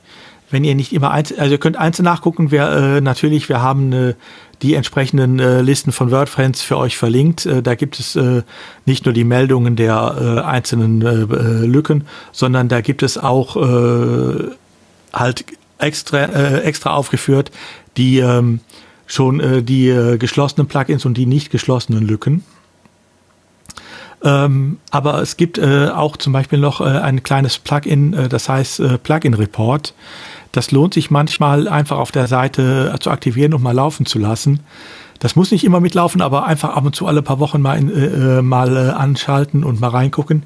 Äh, das kontrolliert nämlich für jedes Plugin, was ihr bei euch installiert habt und auch für äh, äh, ob es äh, aktuell ist, wann das letzte Update war und ob es überhaupt noch im äh, Repository, äh, im WordPress-Verzeichnis verfügbar ist. Mhm. Das heißt, ihr bekommt damit auch mit, wenn ein Plugin komplett rausgeworfen wurde. Warum auch immer. Das kann natürlich einfach sein, weil äh, der äh, Plugin-Autor sagt, ich habe keine Lust mehr, mich drum zu kümmern. Also ohne dass irgendwas jetzt aktuell schon dahinter steckt an Problemen. Äh, das kann ein Verstoß sein gegen irgendwelche äh, Regeln. Äh, das Plugin ist an sich noch okay. Es kann aber auch eine Sicherheitslücke sein, die der äh, Autor keine Lust mehr hatte zu, ähm, äh, zu beheben. Und so oder so, ihr würdet ja auch keine Updates mehr bekommen, wenn es nicht im Plugin-Verzeichnis drin ist. Ähm, wo ihr das einfach mit kontrollieren könnt und wenn da alles im äh, Grün angezeigt wird, könnt ihr euch ja wieder, äh, könnt es ja wieder ausschalten und ansonsten wisst ihr, wo ihr Handlungsbedarf habt. Genau. Also ich würde auch einfach sagen, also diese Liste äh, können wir auch einfach dann runter vorlesen. Auf jeden Fall, das sind alles uneingeschränkte Plugins, wo wir sagen können, äh, löschen oder ersetzen. Eins ja. von beiden. Also das könnt ihr definitiv machen, weil sie sind entweder nicht mehr da und es wird auch keine Updates mehr geben. Oder sie haben, also sie haben, also die, die wir haben, auf jeden Fall, die haben sowieso schon Sicherheitslücken. Von daher solltet ihr die auf jeden Fall alle entfernen. Egal wie, ob ersetzen oder löschen. Auf jeden Fall weg damit. Die werden keine Updates mehr bekommen und ihr habt auf jeden Fall definitiv eine offene Sicherheitslücke bei euch. Die nicht mehr behoben wird. Genau. Genau. Dazu gehören übrigens auch äh, Plugins, die äh, durchaus nicht unbekannt sind. Ne? Also es gibt solche Mediamatic, das war so eine äh, ähm, Library-Funktion, äh, die so einzelne Verzeichnisse im Media-Bereich äh, mhm. für äh, die Bilder zum Beispiel eingeführt hat. Mhm. Weiß ich, das ist auch öfter schon mal empfohlen worden früher. Ähm, ja, ne? ja, genau. Also Hat ich offenen äh, Fix. Genau. Oder es gibt entsprechende äh, Skins für Kontaktform 7 ähm, ist auch ungepatcht. Also da kann man nur sagen, raus damit. Genau. Ich will es einfach mal zusammenfassen. LabTools, Domain Check, Error Log Viewer, WP, WP Visited Countries Reloaded, Learning Courses, Perfect Survey und Mediamatic. Das sind alles Plugins, die keine Fixes entweder bekommen haben. Das letzte, das kann vielleicht noch eins bekommen, aber die alle davor sind auf jeden Fall closed, da wird es keine mehr geben. Ja, und in der zweiten Woche kam noch dazu Contact Form Seven Skins, äh, Woo Rockets Nitro, äh, Amazon Affiliate, ein Plugin, was sehr bekannt war. Auch da gibt es überall ähm, äh, Lücken, die nicht gefixt wurden. Genau, die sind aber noch im Repo. Die sind noch im Repo drin, aber die wir ähm, Lücken sind auch schon länger bekannt und es ist kein Fix erfolgt. Also ich gehe mal eher nicht davon aus, dass da nochmal was passiert. Auch da kann genau. man eigentlich nur sagen, runter damit im Moment. Genau. Vielleicht auch bitte da nicht nur deaktivieren, nach dem Motto, gucken wir mal, was in ein paar Wochen passiert. Werft die Dinger wirklich komplett von eurer Installation runter und guckt von mir aus in ein paar Wochen mal, ob es behoben ist. Vielleicht sollte man das nächste Mal einfach eine Unhot-Shit-Liste machen. Kannst du auf jeden Fall alles rausschmeißen. Ähm, gucke gerade mal. Ach so, da gibt es ja noch mehr im Bereich Security. Das ist ja dann doch wieder was zu tun. Genau, ich habe da, ich, uns hat der, der, ähm, der, ähm, Nico, Nico hat uns, ähm, Nico Martin hat uns einen sehr, sehr, hatte einen schönen Hinweis gegeben in unserem, in unserem, ihr werdet es kaum glauben, wir haben da so einen Discord und in einem Discord haben wir, haben wir verschiedene Räume und ein Raum ist Security und also oder Sicherheit. Und dort hat der hat er reingepostet, dass er eben ähm, ein Plugin namens äh, QuickPage Post ähm, Redirect Plugin. Und das macht ähm, mit der Version 5.2.3 lustige Dinge. Das ist zum Beispiel ähm, bei dem, bei dem Server des, des, des Plugin-Autors nachfragt, was er denn so für spannende Sachen hat, die so in den Content rein dürften oder in den Content rein sollen auf der Seite. Ja, ihr habt richtig gehört, in den Content der Seite von dem User seiner Plugins. Und ähm, wenn er das quasi abfragt, dann ähm, hängt er das quasi, ähm, hängt er das an den, an den Content, hängt er das vorne an den Content ran und ähm, ja, äh, hat halt quasi, spielt das dementsprechend so aus. Und ähm, Jetzt fragt ihr euch, oh mein Gott, nein, ich habe das Plugin. Aber äh, der Punkt ist, äh, das ist nicht in der Version im WordPress-Plugin-Verzeichnis, weil jetzt, jetzt wird es nämlich interessant. Das ist nicht die Version, die im Plugin-Verzeichnis ist, sondern das Version, äh, die Version im Plugin-Verzeichnis ist die 522. Und dann ähm, scheint es so zu sein, dass derjenige einen eigenen Auto-Updater hat, um damit die Version auf die 523 zu heben, um dann da diesen, diesen Spaß mitzumachen. Und ähm, äh, an der Stelle würde ich sagen, ähm, könnt ihr euch jetzt vorstellen, wie ich es gerade renten würde über, ähm, hey, da gibt es doch die Plugin-Guidelines, Punkt 3, du darfst das nicht, darfst nicht, darfst nicht den Updater aus, austauschen, du darfst nichts machen, was den User überrascht und so weiter und so fort. An der Stelle, ähm, stellt euch vor, ich habe das einfach jetzt für 10 Minuten lang gemacht und äh, was ich jetzt einfach mache, ist, ähm, ich fasse es, ich gucke mir das nochmal genau an, wie die, wie die äh, User, wie der User dort langgeführt wird und dann ähm, schreibe ich auch nochmal eine E-Mail zu plugins at äh, ähm, wordpress.org und frage nach, hey, es scheint, dass die da so lustige Sachen ähm, machen, äh, im Sinne von, ähm, die updaten ihren, ihr Plugin. Ähm, und wenn die das dürfen und gegen die Guidelines Version 3 verstoßen, dürfen wir das dann auch? Und ähm, mit der Frage will ich mal gucken, was das Plugin-Verzeichnis zu der Frage sagt, ob sie alle unsere Plugins schließen oder ob sie mit sich reden lassen. Hm. Ja, aber der, der äh, äh, Udo hat noch, Udo hat noch eine schöne, hat noch einen schönen, noch einen schönen äh, äh, Punkt gefunden, warum das eigentlich jetzt von diesem User gar nicht so überraschend ist. Udo, bitte. Ja, ich meine, der User hat sich einen schönen Namen gegeben, Annatnet. Äh, man kann es auch, wenn man es ein bisschen anders gliedert, anders lesen, ein Adnet, ein Werbenetzwerk. Ähm, wobei man auch übrigens dazu sagen muss, ihr kriegt nicht mit, was dieses äh, Plug im Hintergrund macht. Der Update, das Update von 5.2.2 auf 5.2.3 geschieht im äh, Hintergrund, ohne dass ihr es mitbekommt. Und diese ähm, zusätzlichen Inhalte, also die üblichen äh, Links, die man so gerne hat, äh, auf irgendwelche ähm, beliebten Portale. Die werden nur eingebaut, wenn als äh, User Agent äh, Google erkannt wird. Also sprich, die werden speziell für den Google-Bot ausgeworfen. Nicht für euch, wenn der selber auf die Seite geht oder äh, wenn ein normaler Besucher kommt. Ne? Das heißt, ihr seht es gar nicht, äh, was da gemacht wird. Das ist reiner Zufall, wenn das mal äh, jemand mitbekommt. Es ist übrigens nicht neu, ne? Also äh, wenn ihr mal äh, dieses Plugin euch im Plugin-Verzeichnis anguckt, äh, ihr könnt ein Jahr zurückgehen mit den Bewertungen. Ne? Aus dem Februar 2021 gibt schon eine Bewertung, die heißt You will become part of an advertising support network. Äh, da ist genau das schon beschrieben und äh, seitdem, die, sämtliche Bewertungen seitdem beschreiben eigentlich dieses Problem, ähm, oder dass es äh, da jemanden bisher interessiert hat. Aber gut. Genau, ich will, ich will nur noch mal, ich will nur noch bedeuten, mich stört nicht, dass, also ja, es ist äh, nicht okay, weil es auch gegen die Guidelines verspricht, Werbung auf den Kundenseite zu machen. Was mich eher viel mehr stört, ist dieser, äh, ist dieser äh, Auto-Updater, wo er eben dann Custom Code von woanders herholt. Das ist das, woran, woran ich mich aufhänge, weil das eben laut den Plugin Guidelines nicht erlaubt ist und deswegen auch der GitHub Updater eben nicht erlaubt ist, den, den zu benutzen äh, bei denen es ja auch gibt, dass man eben Plugins updaten kann, die nicht im WordPress-Verzeichnis sind. Ähm, und deswegen, das ist nur das, was für mich eben der, der, der, der spannende Punkt ist, ähm, den ich da dementsprechend ähm, mal ansprechen will. Und ja, ähm, Sandro verstößt auch gegen die Plugin-Guidelines und ähm, ja, mal gucken, was die so, was die so sagen vom Plugin-Verzeichnis zu dem Thema. Ich halte euch auf dem Laufenden. Aber lange Rede, kurzer Sinn, sollte einer von euch dieses Plugin drauf haben, werft es runter. Es gibt genug Alternativen, äh, die vernünftig arbeiten, auch im Plugin-Verzeichnis. Gut, mal ganz das kurz. Sind immerhin noch 100.000 über 100.000 Installationen. Wow, das ist ja, sind, das ist ja mal eine schöne Linkfarm.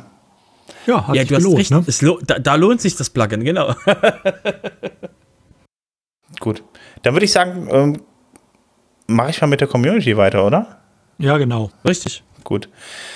Ähm, ja, zum Thema Community. Ähm, ja, da gibt es eigentlich jetzt auch nicht viel Neues, aber ein paar Kleinigkeiten zu den bestehenden, Veranstalt äh, den äh, bestehenden Veranstaltungen. Ähm, es ist nämlich so, dass die Leute nicht ganz so happy damit waren, dass ähm, ja, teilweise etwas skurrile Regeln gab. Irgendwie teilweise beim Eingang äh, musste man die Maske anziehen, aber konnte sie später wieder äh, abziehen. Und äh, naja, auf jeden Fall haben sich ein paar Leute darüber beschwert, jetzt auch gerade mit Omikron. Und da gibt es jetzt halt eben einen Vorschlag zu neuen, äh, strikteren Regeln. Unter anderem soll es so sein, dass ähm, demnächst eine, dass dann eine äh, Maskenpflicht gelten soll, auch äh, in der Veranstaltung natürlich. Ähm, die Leute sollen dann halt eben auch draußen, also wenn sie trinken oder essen wollen, sollen sie, können sie die, die, die, die Maske abnehmen, aber das soll dann draußen stattfinden, genauso wie Rauchen und sowas. Das findet ja sowieso, sowieso schon draußen statt. Ähm, Außerdem soll es äh, eine Pflicht geben, dass die Leute, die reinkommen, ähm, ja, dass bei denen dann halt äh, die Körpertemperatur gemessen wird und ähm, ja, äh, dann außerdem. An welcher Stelle? Das habe ich jetzt nicht genau an der Stirn wahrscheinlich, ich weiß nicht. ich, sorry, das war jetzt nur so ein Körpertürmer gewesen. Okay, Stirn oder andere Areale. Aber okay, dann äh, äh also geht es wahrscheinlich. Ich kenn's ja auch, ich habe jetzt gar nicht drüber nachgedacht, weil ich kenne es auch nur, dass sie dann einfach Kopf hinhalten und dann schießen die mit ihrem Gerät dann da in Richtung Stirn. Ähm, ja, und außerdem soll natürlich dann sichergestellt sein, dass genug Platz da ist, dass die Leute auch genug äh, ja, Platz zum Atmen haben, dass man sich so ein bisschen aus dem Weg gehen kann und dass äh, dann da auch dann die Risiken halt eben ein bisschen niedriger äh, sind, dass man sich ansteckt. Äh, außerdem soll es dann da äh, auch überall Stationen zur Handdesinfizierung dann auf den Veranstaltungen geben, dass man da auch dann sicher sein kann, dass man da auch wieder desinfizierte Hände hat. Ähm, ich denke mal, also auf der einen Seite gab es halt eben Kritik aus der Community, dass das halt eben momentan zu lasch ist mit Omikron. Und dann gab es ja noch die State of the World und da gab es dann tatsächlich wieder ein paar Fälle und es gab auch keine Masken. Und äh, äh ja, da äh, scheint man wohl auch dann ähm, die Lehre draus zu ziehen. Ja, also ich, denk, ich denke, der, der Punkt wird wirklich sein, ähm, das wird halt dieses Jahr sich nochmal seltsam anfühlen, je nachdem, wie es halt, es halt jetzt dementsprechend sich ähm, äh, in den nächsten Monaten noch bewegt. Ähm, weil, wie gesagt, Omikron ist halt, äh, kannst du nicht mehr aus dem Weg gehen, du kannst nur noch dir, entweder hast du einen Helm auf oder du hast keinen Helm auf, wenn du mit, wenn du Omikron begegnest. Ne? Also Hinweis, ähm, äh, ich muss es mal, ich muss selber sagen, es gibt die Möglichkeit, äh, dem Virus zu entgehen. Äh, man könnte einfach das be bedingt eine Spritze für die Leute, die es überhaupt können. Ähm, und deswegen wird dieses Jahr noch mal ein bisschen weird werden. Ähm, aber ich denke, das ist, ähm, es gibt da eine Möglichkeit zurück zu normal. Normal wird halt dann nur sich wahrscheinlich ein bisschen anders anfühlen, als man es gewohnt war. Wobei für mich ja die Frage im Moment auch ist, eure Wette, ähm, Gibt es das WordCamp Europe dieses Jahr tatsächlich vor Ort in äh, Portugal oder nicht? Ähm, ja, also ist unsere, unsere Wette, meinst du? Ja. ja, meine Wette ist ja. Ja, ich glaube auch ja, weil das einfach auch die richtige Jahreszeit ist. Weil genau, also wir halten, wir halten nur noch mal kurz die, die, die News fest. Ähm, ähm, Spanien hat gesagt, ähm, Spanien ist nicht Portugal. Spanien hat gesagt, dass sie ähm, ähm, wegen Omikron und ähnlichem ähm, so langsam auf dem Weg sind, rüberzuschwenken zur ähm, ähm, Epidemie äh, und eben äh, nee, Endemie. Pandemie, sondern, na, wie heißt? Endemie. Endemie, genau. Und ähm, Endemie und deswegen eben ähm, sich darauf vorbereiten, das Ding quasi nur noch in Stichproben in der Bevölkerung zu erheben, so wie man es halt bei normalen Erkältungs-Influenza-Viren macht, weil eben es einfach mal jeden eben erwischen wird äh, und, und, also, es, also nicht jeden erwischen, aber es ist, un, also ne, wisst ihr die News, 50% der Europäer werden es höchstwahrscheinlich kriegen weil das einfach so ein Verbreitungs-, so ein Verbreitungsding hat und ähm, deswegen das eben, wir reden jetzt gerade im Januar darüber. So, das heißt, das ist nochmal bei mittlerer Temperatur, fünf Monate schön durchrühren, äh, mit der Hoffnung, dass keine andere äh, Variante reinkommt, die ein bisschen böser als, als Omikron ist, sondern sowas leicht, auch wenn leicht nicht heißt, oh mein Gott, es ist, mir ist nichts passiert, sondern einfach die Wahrscheinlichkeit, dass es zu schweren Verläufen kommt, ähm, ist geringer und es ist trotzdem nicht lustig, wenn man es hat. Ähm, also kann nicht, kann sein, dass es nicht lustig ist, wenn man es hat. Ähm, und eben mit der Impfung kann man dann nochmal die, diese, diese, diesen äh, Fall eben ähm, reduzieren, dass man eben dort höchstwahrscheinlich einen leichten Verlauf hat.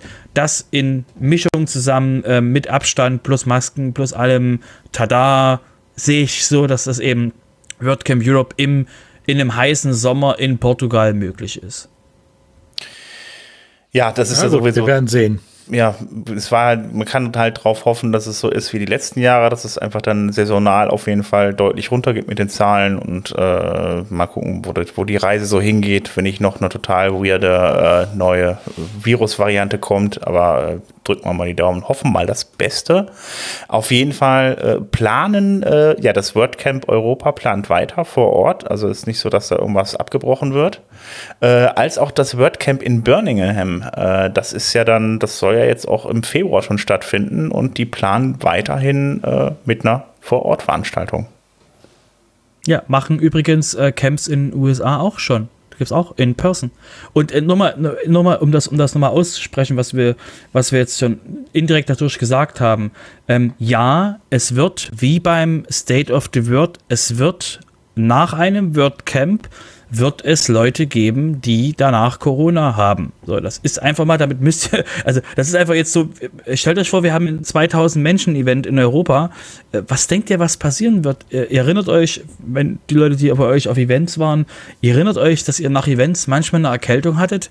Ratet mal, was das war. So, und genau de der Punkt wird einfach auch beim, beim, beim WordCamp Europe einfach stattfinden. Danach werden Leute positiv testen nach dem Event weil sie vorher auch auf anderen Events eine Erkältung hatten. Ich sage jetzt nicht, oh mein Gott, wie cool, lasst uns das, lasst uns das alle ähm, ähm, als normal empfinden, aber es ist etwa, es ist quasi die, das Risiko, das, was wir, äh, was eben vorher auch schon war, und es gibt eben dagegen Mittel. Man kann eben auf dem Event sich dafür bestmöglich schützen, eben damit in Kontakt zu kommen, aber es ist eben nicht mehr nicht mehr vermeidbar, weil es kann eben schon sein, dass ihr von dem Weg von eurem Hotel zur Venue an irgendjemand vorbeilauft oder mit irgendjemandem da irgendwo stehen bleibt und zack, hat's euch. So, das heißt also, ähm, von daher, ähm, ich sehe es halt, wie gesagt, die Events geben es her. Ähm, in Amerika gibt es jetzt auch wieder die ersten Events. Wir hatten es bei der State of the World. Ähm, ihr werdet, wenn ihr auf einem Event teilnehmen werdet in den nächsten Jahren und bis dahin nicht wissentlich Corona hattet, werdet ihr auf jeden Fall auf dem Weg dahin irgendwie, es, es ist unwahrscheinlich, dass ihr es nicht kriegen werdet. Sorry für ähm, den Bösen hier spielt, der euch das einfach mal ähm, leider sagen muss. Ja, hoffen wir auf jeden Fall mal das Beste. Schauen wir mal, wie es wird. Ähm, ich komme jetzt mal wieder zum Projekt 26. Und da gab es wieder ein paar neue ähm, Artikel unter anderem vom Hans-Gerd Gerhards. Ähm, der hat über äh, ja, WordPress 5.9 geschrieben und ähm, ihm geht es darum, wie man den Customizer trotz blockbasierten Theme wieder anschalten kann. Und äh, ja, wer den auf jeden Fall vermisst und unbedingt wieder haben will, der sollte sich das mal angucken und sein WordPress so einstellen. Ähm, Thorsten Landsiedel hat auch wieder was geschrieben. Ähm, Video-Untertitel standardmäßig aktivieren. Es geht darum, dass man Videos hochlädt äh, in WordPress und dass man den Video wie man den Videotitel dann äh, standardmäßig anmachen kann, weil in manchen Fällen macht das ja auch Sinn. Sollen ja auch Leute dann irgendwie äh, Zugriff darauf haben, die vielleicht dann ja äh, nicht hören können oder ähnliches. Außerdem gibt es noch einen Beitrag von Bernhard Kau und da geht es um die, ähm, ja, um die, die, die Block-Pattern und wie man die für Custom Post Types standardmäßig einsetzen kann, dass sobald man dann einen Custom Post Type öffnet, äh, dann da entsprechend die Blöcke dann schon mal drin sind. Also äh, ganze Block-Pattern, die ihr dann angelegt habt, werden dann da angezeigt. Das fand ich auch eine sehr schöne Sache. Und äh, ja, und Bernhard Kau hat nochmal was geschrieben, was so, äh, ja, ein bisschen so eine Vorschau aufs Jahr 2022 und äh, ja, das auch als Beitrag rausgehauen. Ja, und das war es dann heute mit dem Projekt 26. Ähm, ja, jetzt äh, sind wir weg von der Community, jetzt kommen wir zum Bereich Business.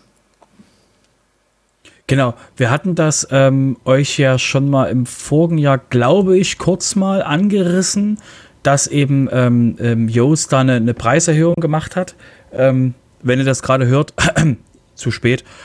ihr, hättet noch, ihr hättet noch erneuern können für den neuen Preis. Sorry, dass wir wieder Überbringer von schlechten Nachrichten sind, aber ähm, die Preise wurden dementsprechend am, am 4. Januar erhöht und haben so äh, eben, ähm, sag ich mal so, ähm, so leichte, leichte, ich würde sagen fast schon Inflationsanpassungen, aber eben leichte ähm, ähm, Anpassungen, ähm, die eben jetzt, sage ich mal, nicht überraschend sind und ähm, ja, das wär's. Also ich meine, das ist so okay. Jost ist teurer Preis. geworden, super. Alles klar. Genau, also, was, also ihr könnt gerne alle auf Rank Math wechseln, wenn ihr denkt, dass das ist damit, das ist damit was anderes. Aber ich denke halt, wie gesagt, die äh, für den der Preis war ja lang, lange Zeit, wie ich es kenne, halt äh, relativ stabil. Ja, äh, bei Yoseo Premium ist jetzt von äh, ist jetzt der neue Preis 99 Euro ähm, statt 89 ähm, und das sind natürlich jetzt 10, 10 Euro mehr, aber ähm, ich sehe das halt, wie gesagt, aus einer, aus einer ähm, aus der Perspektive, was ich halt weiß, was man eben dafür zurückbekommt. Finde ich jetzt auch nicht so dramatisch. Also von daher äh, wundert mich jetzt gerade ein bisschen die Nachricht. Ähm, ja, aber jetzt wird es, glaube ich, gleich die Nachricht, dass es überhaupt eine Nachricht oder? gibt oder was? Bitte? Bitte? Dass es überhaupt die Nachricht gibt, dass sie das gemacht haben? Oder? Ja, also es gibt ja viele Menschen, die Preise erhöhen, deshalb.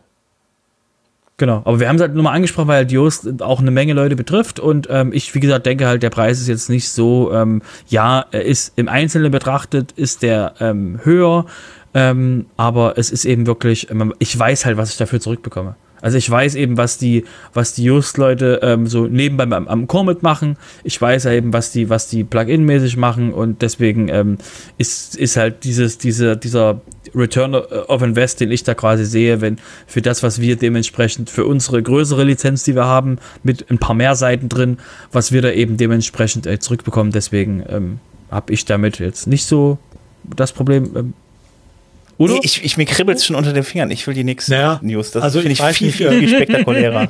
ich meine, ich gehöre jetzt erkenn, äh, äh, bekanntermaßen äh, zu den äh, wie, äh, überzeugten Yoast-Nicht-Nutzern. ähm, aber ich sag mal, in dem Bereich äh, unterhalten wir uns ja nun nicht über die Hobby-Seite, die sowas benutzt, sondern wir unterhalten uns über äh, Seiten, die durchaus auch einem kommerziellen Interesse folgen äh, wo ich äh, sowas wie Joost einsetze. Und da kann ich nicht erwarten, dass sowas alles äh, kostenlos ist. Und auch wenn ihr, äh, gut, es gibt sowas wie RankMess, ja, okay, äh, da sage ich jetzt lieber mal gar nichts zu. Ähm, aber wenn ihr andere vernünftige Plugins in dem Bereich seht, wie SEOpress oder so, die kosten ja auch. Ähm, von daher kann ich mich über den Preis da auch nicht aufregen. Ich würde aus anderen Gründen lieber was wie SEO-Press nehmen, aber äh, über den Preis kann ich mich nicht aufregen äh, in dem Bereich. Hm.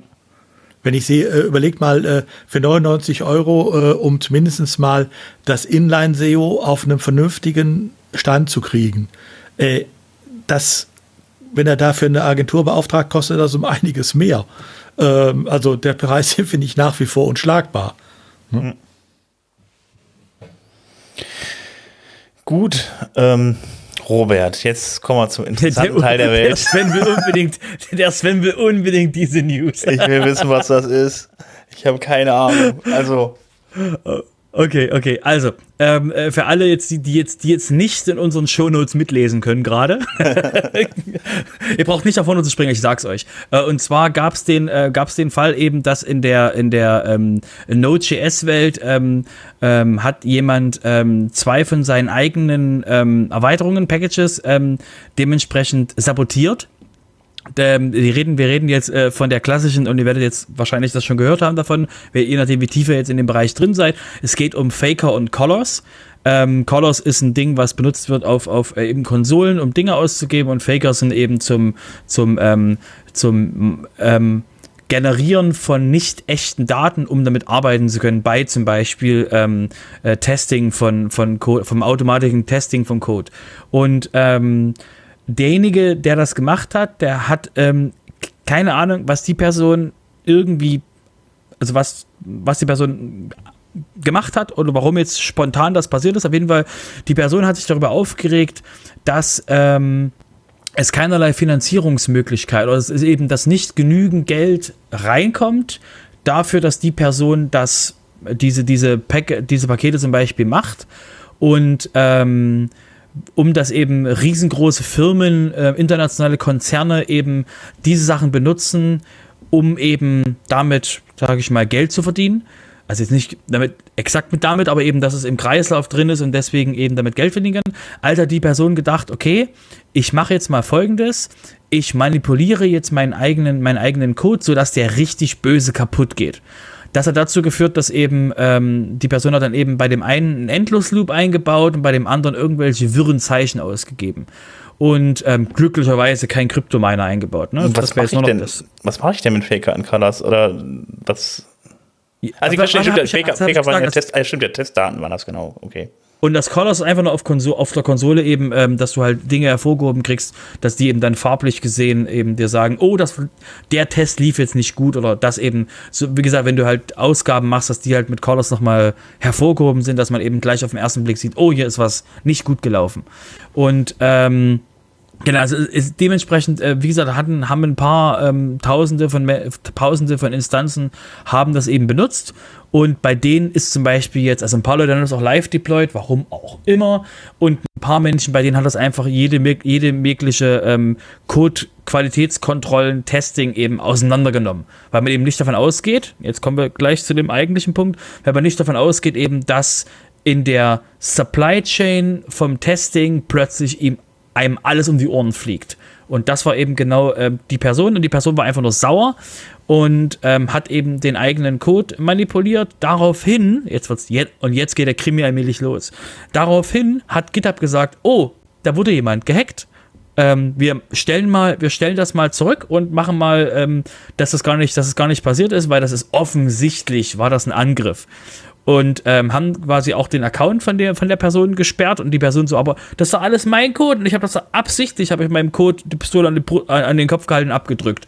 Und ähm, dann hat er sich quasi riesengroß als Opfer dargestellt, dass eben ähm, GitHub ihm die Sachen wegnimmt und, und ganz böse ist. Und er will doch eigentlich bloß ähm, ähm, sechsstellige Gehälter äh, oder sechsstellige ähm, ähm, Support-Übernahmen äh, oder ähm, äh, Contract-Sachen haben, also nach dem Motto so, ah, mich bezahlt hier keiner für ähm, dass ich hier Open Source Lizenzen auf MIT, glaube ich, äh, Basis äh, mache, also auf einer, auf einer sehr freizügigen äh, Lizenz, die eben jeder benutzen darf, ist eben die Person überrascht, dass das die Leute auch gemacht haben und dann halt darauf ihre Toolchains aufgebaut haben.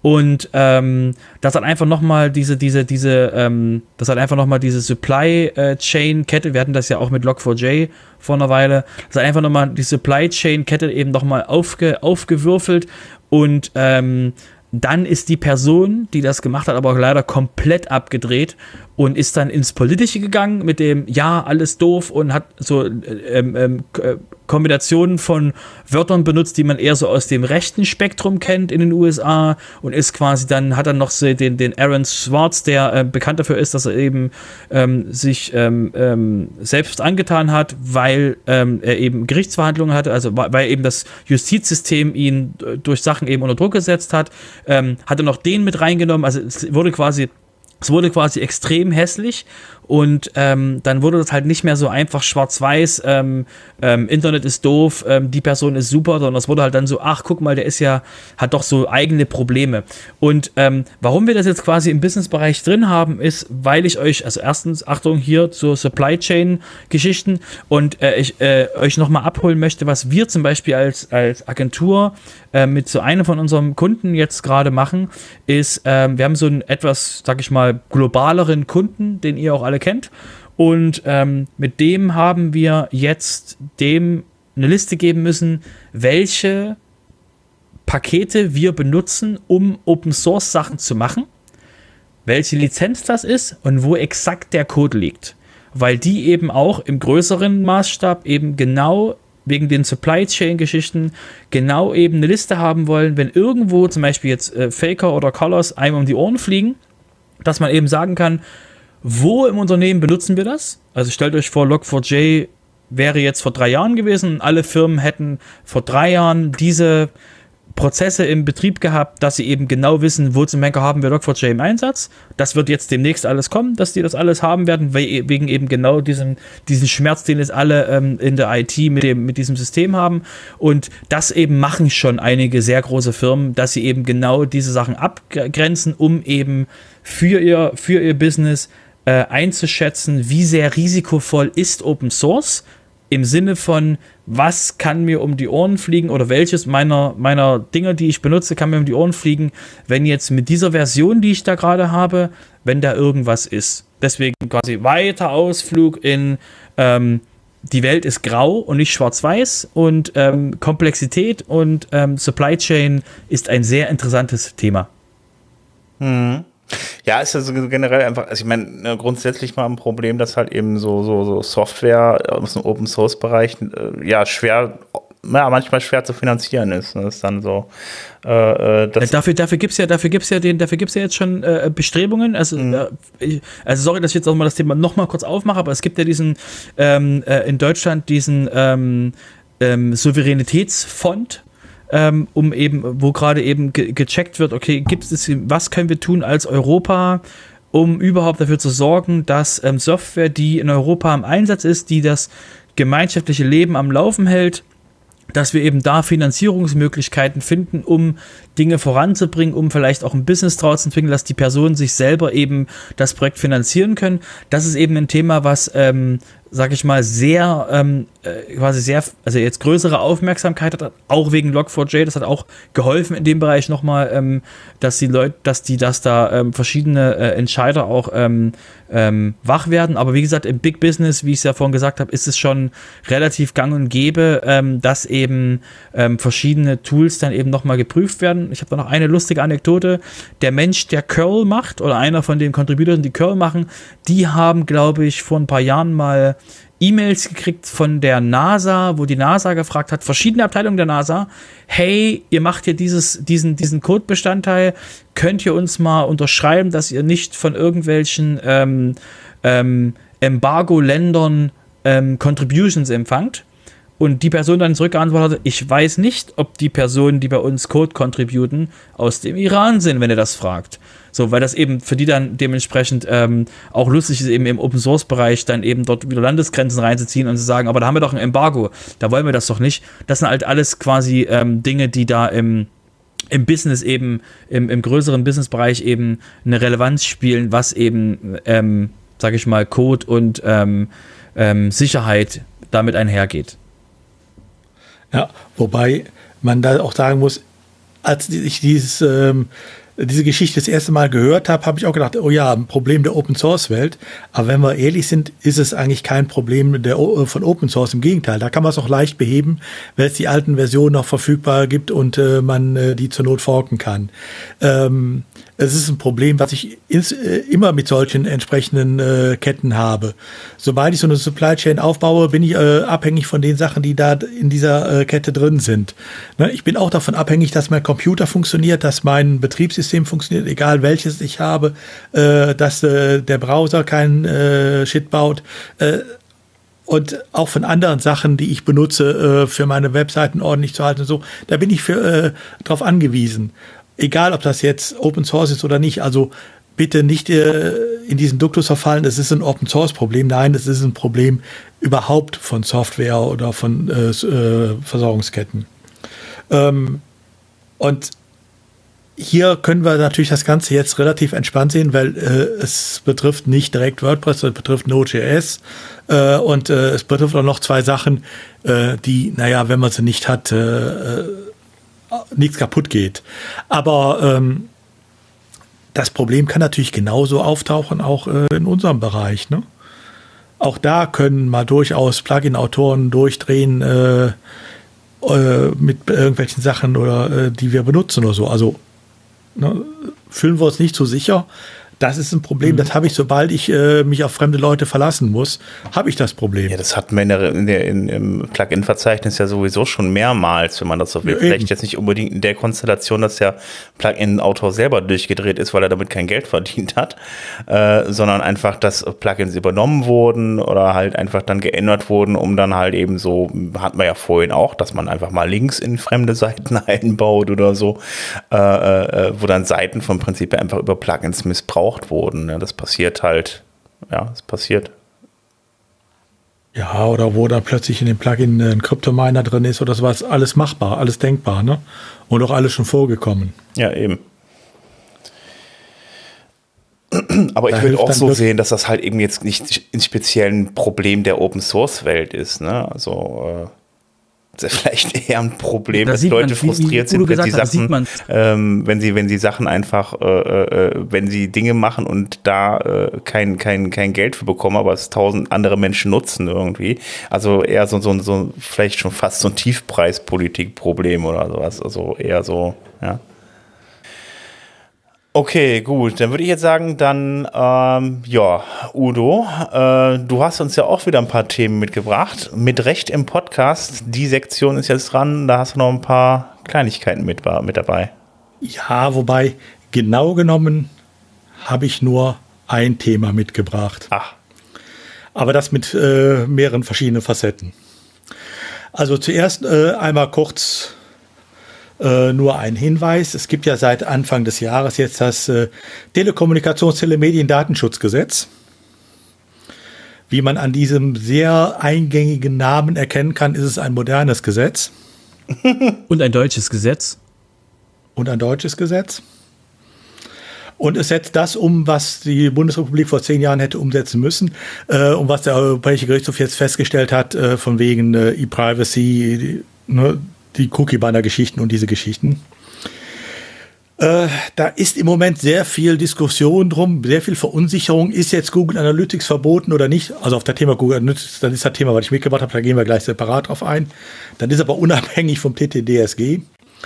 Ähm, und da wird im Moment auch sehr viel ähm, ähm, geschürt äh, an Unsicherheit nach dem Motto, ihr müsst jetzt dies und ihr müsst jetzt das machen, insbesondere von berufener Stelle, die damit Geld verdienen wollen. Um es mal ganz klar zu sagen, wer in den letzten zwei, drei Jahren immer das äh, auch befolgt hat, was wir als Empfehlung hier im, äh, im WP Sofa gegeben haben, der braucht jetzt 0,0 zu tun. Das TTDSG ist keine Änderung in dem, was sowieso an Anforderungen da war, sondern es setzt nur das, was wir die äh, in letzter Zeit als Richterrecht hatten, sei es vom Europäischen Gerichtshof, äh, sei es äh, vom Bundesgerichtshof, setzt es einfach um und führt es jetzt in Gesetz ein. Aber im Endeffekt die Ratschläge, die wir da letztes Jahr schon gegeben haben, was ihr wo beachten solltet, das wird jetzt da auch gemacht. Wer das Ganze mal näher nachlesen will, es gibt von der Deutschen Datenschutzkonferenz, das ist die Konferenz der Landesdatenschutzbeauftragten, äh, eine Orientierungshilfe zum DTSG.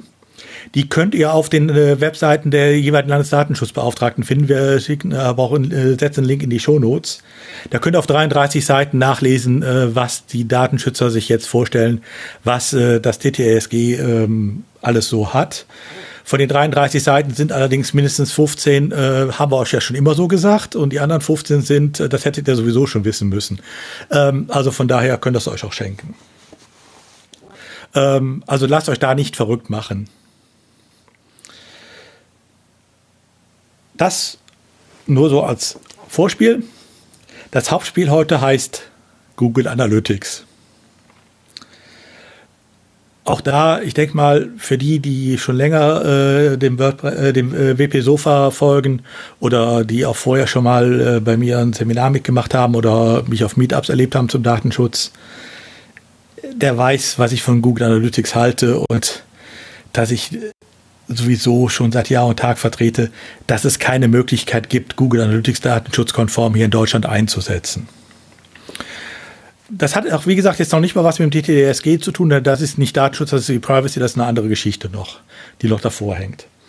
Ähm, und im Moment sieht es tatsächlich so aus, als wenn sich für Google Analytics und einige andere äh, Dienste äh, die Schlinge sehr eng zuzieht. wenn ihr euch erinnert, vielleicht vor drei oder vier Folgen des, äh, des WP-Sofas, äh, da hatten wir schon mal das Thema, dass äh, ähm, der Max Schremp, äh, das ist der österreichische Datenschützer, der auch äh, die Urteile gegen Facebook äh, beim Europäischen Gerichtshof erwirkt hat. Schrems 1 und Schrems 2, wie sie inzwischen genannt werden. Ähm, eine, ich glaube, 101 Beschwerden, also Beschwerden gegen 101 äh, Webseiten äh, vom Stapel gelassen habe, und zwar große Webseiten, weil sie unter anderem Google Analytics benutzen. Diese äh, Sachen sind natürlich bei den verschiedensten Landesdatenschutzbeauftragten äh, aufgeschlagen, teilweise in Österreich, teilweise in Holland, teilweise in Deutschland, teilweise in Irland. Gut, äh, da glaube ich nur ein oder zwei, weil das ist eh verloren. Äh, und auch in anderen Ländern noch. Ähm, es hat, äh, es hat dann etwas gegeben, was ich eigentlich auf die Stelle nicht für möglich gehalten hätte, aber was tatsächlich geschafft wurde. Es gibt beim, äh, es wurde dann äh, beim Euro, bei der Europäischen Datenschützerkonferenz, also das ist äh, das äh, European Data Privacy Board, äh, ist äh, eine Zusammenkunft der Konferenz aller Datenschutzaufsichten in den EU-Staaten ähm, wurde eine Taskforce eingerichtet, äh, um zu überlegen, wie man genau mit diesen Beschwerden und überhaupt mit Google Analytics und so umgeht. Da scheint man jetzt zu einem Ergebnis gekommen zu sein. So, es ging eigentlich los vor zwei Wochen ungefähr, zwei oder drei Wochen. Ähm, da gab es dann eine Pressemeldung des äh, Datenschutzbeauftragten der EU, der das Europaparlament gerüffelt hatte. Warum? Das Europaparlament hatte auf einer Webseite nicht seine eigentliche Hauptwebseite, sondern irgendeine, da ging es um irgendeine Testwebseite oder eine Webseite für seine eigenen Mitglieder, äh, wo die ihren Corona-Status eintragen konnten und solche Geschichten, was weiß ich. Ähm, da war erstens Google Analytics drauf und zweitens ein Bezahlsystem, nämlich äh, ein US-Bezahlsystem Stripe was vielleicht einige von euch, die äh, WooCommerce und so betreiben, ja auch benutzen. Also es ist ja auch hier bei uns kein unbekanntes System. Ähm, und da hat sich das Europäische Parlament tatsächlich ein Rüffel eingefangen, ähm, verbunden mit der Aufforderung, das sofort abzustellen. Google Analytics wäre nicht äh, vernünftig einsetzbar und Stripe übrigens auch nicht. Aus dem gleichen Grund Datenübertragung in die USA. Ähm, das war das Erste, wo man schon absehen konnte, okay, es scheint sich was zu tun. Ähm, richtig interessant wurde es dann vor ein paar Tagen, als dann als erstes ähm, die österreichische Datenschutzbehörde vorbrecht in einem dieser 101 Beschwerden, die wir eben äh, hatten. Und tatsächlich eine Entscheidung hatte. Und zwar ging es um eine Seite Netzdoktor.at. Diese Seite, muss man dazu sagen, ist in der Zwischenzeit, oder die Firma, die die betreibt, ist in der Zwischenzeit verkauft worden. Ähm, das, die äh, gehört jetzt einer deutschen Firma. Äh, dementsprechend hat die äh, österreichische Datenschutzaufsicht auch nur über die Zeit entschieden bis zum Verkauf. Der Rest wird nochmal eine, äh, von der deutschen, äh, einer der deutschen Landesdatenschutzbeauftragten nochmal eine zweite Entscheidung kommen. Wobei ihr natürlich davon ausgehen könnt, dass sie untereinander abgestimmt sind. Das heißt, das, was ich jetzt erzähle über die österreichische Datenschutzaufsicht, die Entscheidung, das ist, wird eine Blaupause sein, wie auch die deutsche Entscheidung ausgeht äh, für die Folgezeit. Ähm, die haben dann tatsächlich gesagt, okay, Google Analytics, ja, kommen wir nicht dran. Also gegen Google, äh, gegen Google machen sie nichts.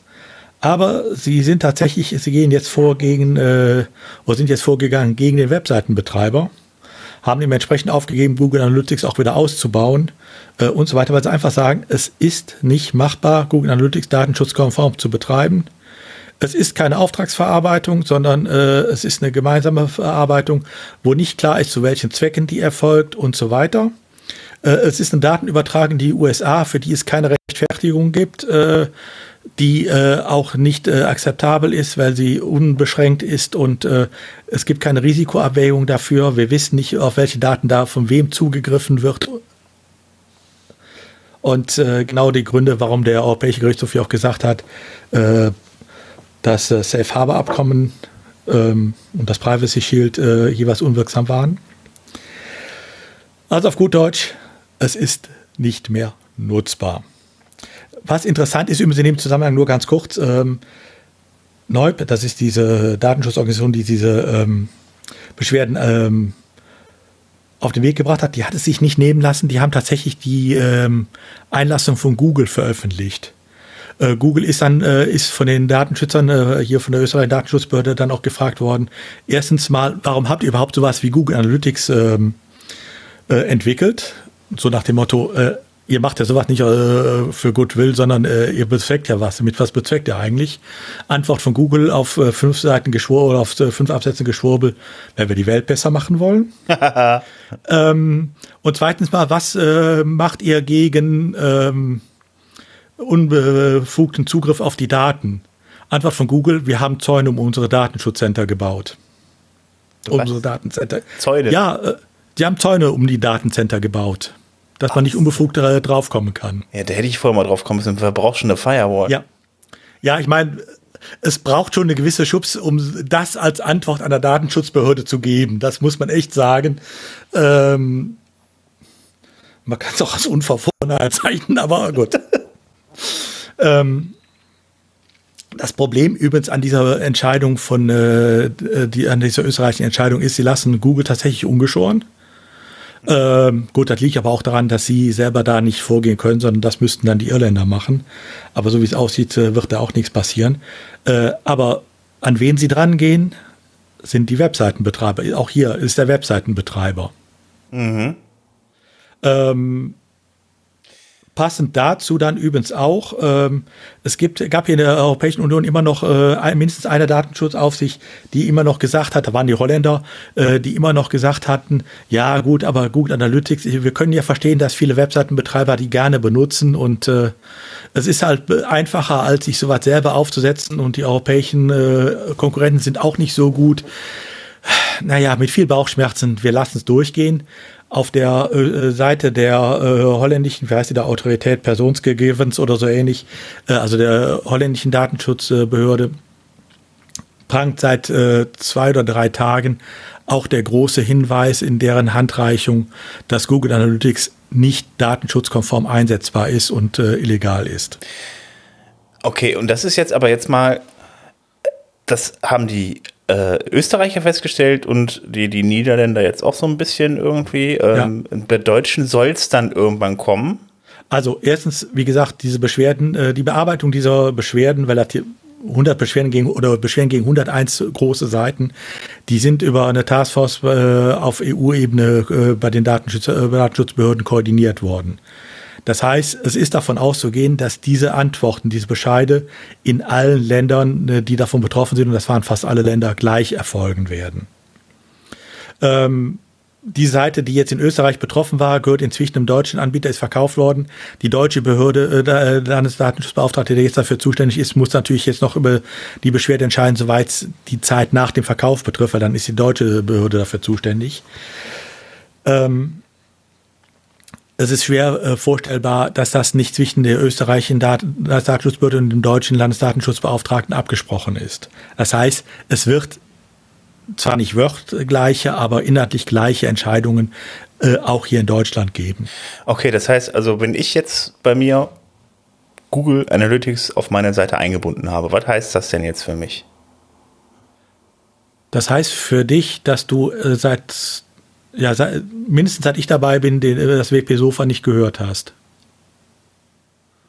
oder, oder nicht das umgesetzt hast, was wir hier immer empfohlen haben. Nein, also Scherz beiseite. Wenn ja. du jetzt Google Analytics noch auf deiner Seite hast, ähm, gilt das, was ich eigentlich auch schon vorher immer gesagt habe, baue es aus. Ja. Und baue es ganz schnell aus.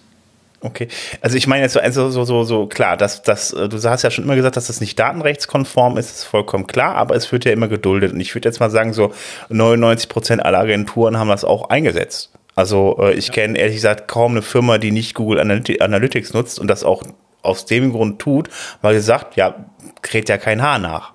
Und so, ähm, ja.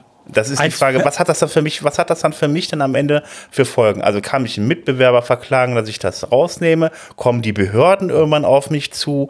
Was passiert dann eigentlich, wenn ich es einfach drin lasse? Und äh, ja, genau, was, was, was passiert dann? Äh, vielleicht noch ein Schmakel vorneweg. Ähm, die Österreicher haben natürlich auch bei Google nachgefragt, wer denn eigentlich da, äh, wie das funktioniert. Da haben die Google auch geantwortet, ja, es ist Vertragsbasis, nur so geht's. Vertragspartner ist, äh, äh, gibt es zwei. Es gibt ja von Google Analytics eine freie Version und eine Bezahlversion. Für die freie ist es, äh, war es äh, Google LLC, also die äh, Amerikaner. Für die Bezahlversion war es schon immer Google Ireland für die EU. Seit Ende letzten Jahres oder Mitte letzten Jahres ist es für alles Google Ireland. Ähm, wobei sie da auch äh, die Frage nicht beantworten, äh, ob seitdem die äh, Daten äh, dann nicht mehr in Amerika groß werden, sprich, die werden, gehen immer noch nach da, gehen auch die Datenschützer von aus. Ähm, und wen ihr davon habt, ja, das ist ja die freie Entscheidung des jeweiligen Website-Betreibers. Er kann ja die äh, äh, Bezahlversion nehmen. Gut, jetzt muss man wissen, was die Bezahlversion bei Google heißt. Ne? Das sind andere Preise als die, die von Joost, die wir eben hatten, sondern da kann man noch ein paar Nullen dran setzen wörtlich ein paar Nullen. Ähm, also ne, da äh, spürst du auch äh, überall so, dass Google eigentlich sagt, ihr könnt uns mal, wir ändern hier nichts. Äh, es heißt auf gut Deutsch für Webseitenbetreiber erstens, es geht an euren äh, an eure Substanz. Die Datenschützer gehen auf die Betreiber der Webseiten zu, nicht auf Google. Vielleicht auch zusätzlich auf Google, das ist im Moment nicht absehbar, aber jedenfalls nicht vordringlich auf Google, sondern auf die Webseitenbetreiber hier mit, sei es äh, Verfügung, dass sie äh, es ausbauen müssen, sei es auch mit Bußgeldern. Ähm, und das ist das Risiko von jedem Einzelnen, der hier Google Analytics noch einsetzt. Also liegt das an den Datenschutzbehörden, die dann sagen, wir nehmen, wir durchforsten jetzt mal das Web nach äh, Firmen, die oder nach, nach Internetseiten, die Google Analytics installiert haben und ja, schreiben die dann an, oder? Selbst wenn sie es nicht durchforsten. Ich glaube noch nicht mal, dass die jetzt unbedingt hingehen und äh, da ähm, einen Scraper durchs Netz laufen lassen, wo ist überall der Google Analytics Code eingebunden, was im Übrigen ja auch leicht zu finden wäre. Es reicht ja schon aus, äh, wenn äh, eine Seite aus irgendeinem anderen Grund äh, auf dem Schreibtisch eines Landesdatenschutzbeauftragten landet. Denn wenn die sich mit einer Webseite befassen, dann befassen sie sich auch richtig damit. Mhm. Und dann wird sicherlich Google Analytics ein Punkt sein, der immer schon mal für eine gewisse Grundauslastung äh, bei dem anstehenden Bußgeld sorgt. Okay. Das heißt, im Zweifelsfall schwärzt mich dann ein Mitbewerber an und dann Zum Beispiel, bei denen ja. dann da. Also jetzt mal so einfach so ein praktisches Beispiel zu bekommen. Ein ja. Mitbewerber, ein Kunde, wer auch immer. Okay, und dann kriege ich dann, muss ich dann, dann muss ich das dann ausbauen und kriege dann wahrscheinlich noch eine Strafe obendrauf. Kriegst ein gutes Bußgeld noch dafür, ja. Ah, okay, alles klar. Ja, also das, äh, ja, klingt ja schon ein bisschen und, deutlicher als vorher, ja.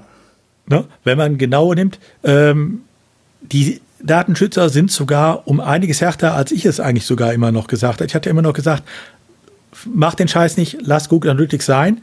Aber ich hatte ja immer noch die Einschränkung gemacht, äh, es gibt so im äh, Online-Marketing gibt es so ein paar Möglichkeiten, die kann ich nur mit Google Analytics zusammen mit dem Google Tech Manager und einigen anderen Sachen umsetzen. Da mag es einen Grund geben, das zu tun. Ähm, so apodiktisch, wie das inzwischen sowohl von den Österreichern wie auch von dem EU-Datenschutzbeauftragten, äh, was die Parlamentsseite da betraf, als auch von den Holländern gesehen wird, nein, es geht gar nicht mehr. Okay. Das ist ja mal es geht so lange nicht, bis entweder die Amerikaner ihre Gesetze ändern oder die amerikanischen Firmen äh, dafür sorgen, dass die Verarbeitung insoweit rein nur noch in der EU stattfindet und nicht mehr nach Amerika geleitet wird. Eins von beiden muss passieren. Solange das nicht passiert, ähm, ist es nicht mehr möglich, Google Analytics gefahrlos hier zu verwenden.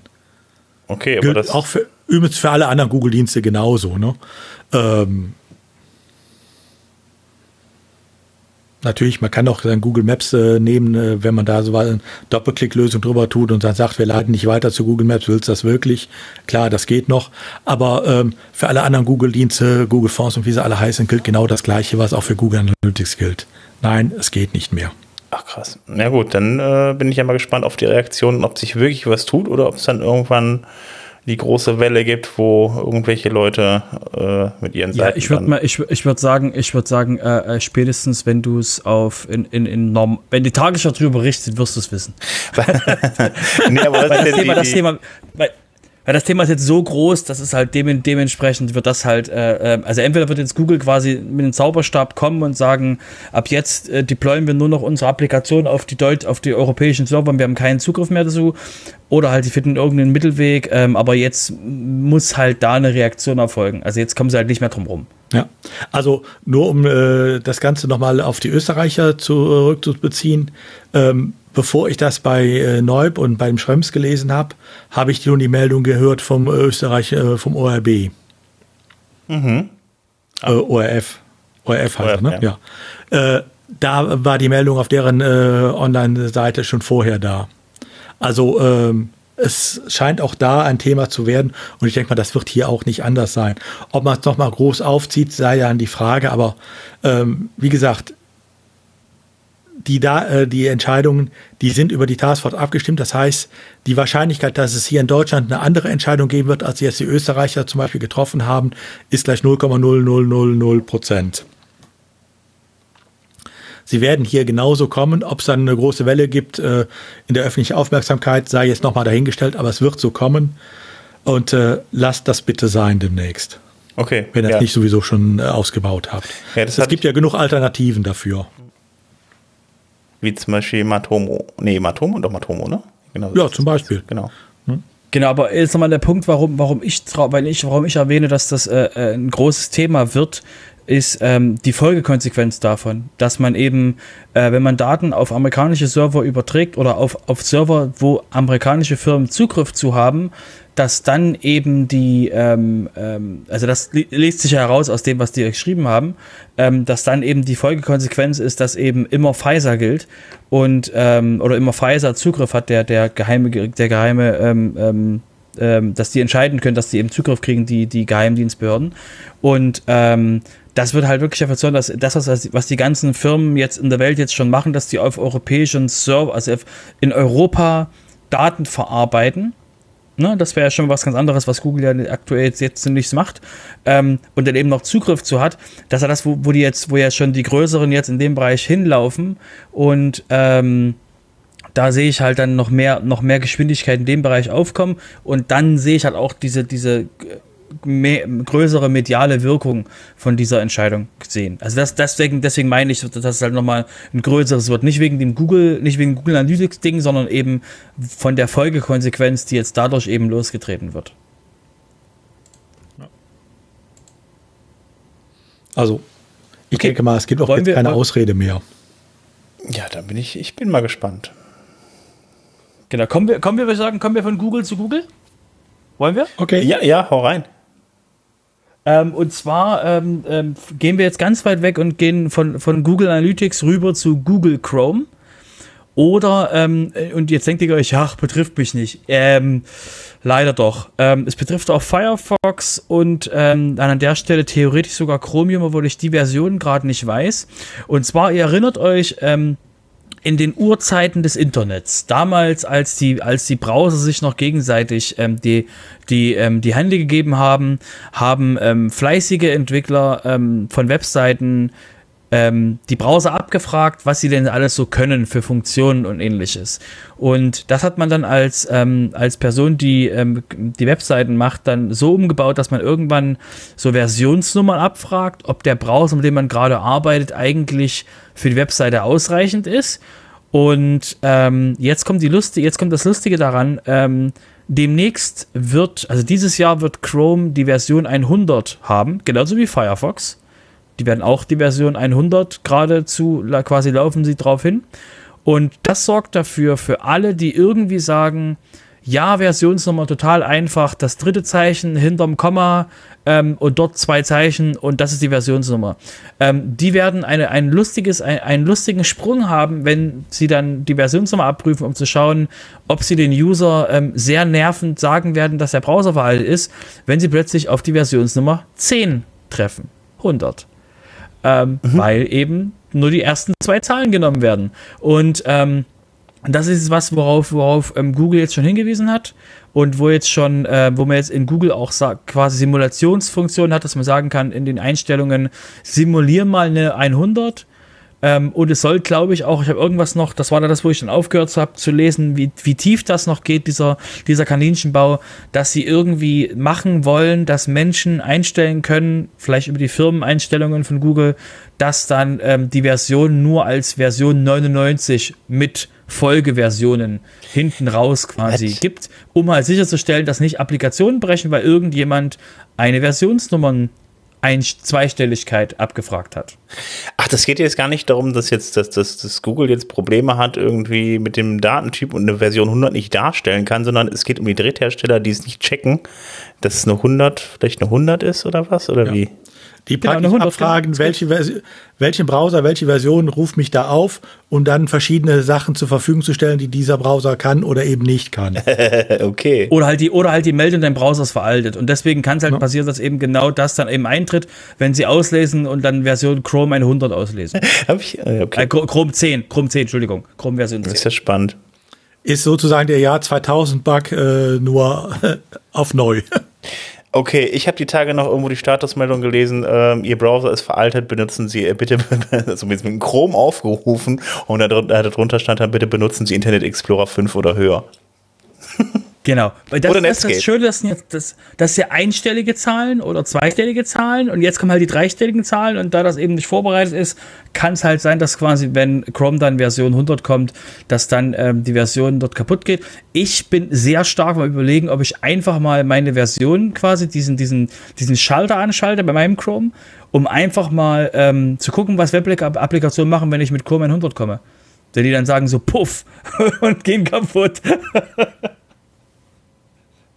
Ja, genau. Also das wollten wir euch nur mal äh, so beim Tellerrand mal so mal mitgeben. So, by the way, übrigens, da kann was sein, dass dieses Jahr noch ein bisschen, noch ein bisschen Auer bei der Webentwicklung passieren wird, weil eben solche lustigen quasi Rahmenbedingungen einfach mal stattfinden und wir uns halt damit arrangieren müssen.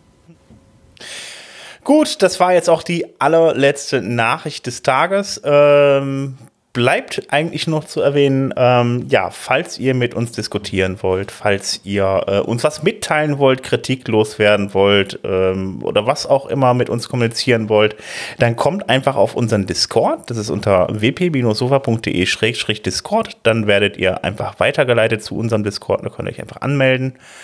Äh, ansonsten findet ihr uns natürlich auf Twitter und wir freuen uns natürlich über eine Bewertung auf iTunes. Und äh, ja, dann würde ich sagen, ähm, hören wir uns wieder in 14 Tagen. Ich bedanke mich bei euch beiden und äh, ja, würde sagen, ja, bis dann.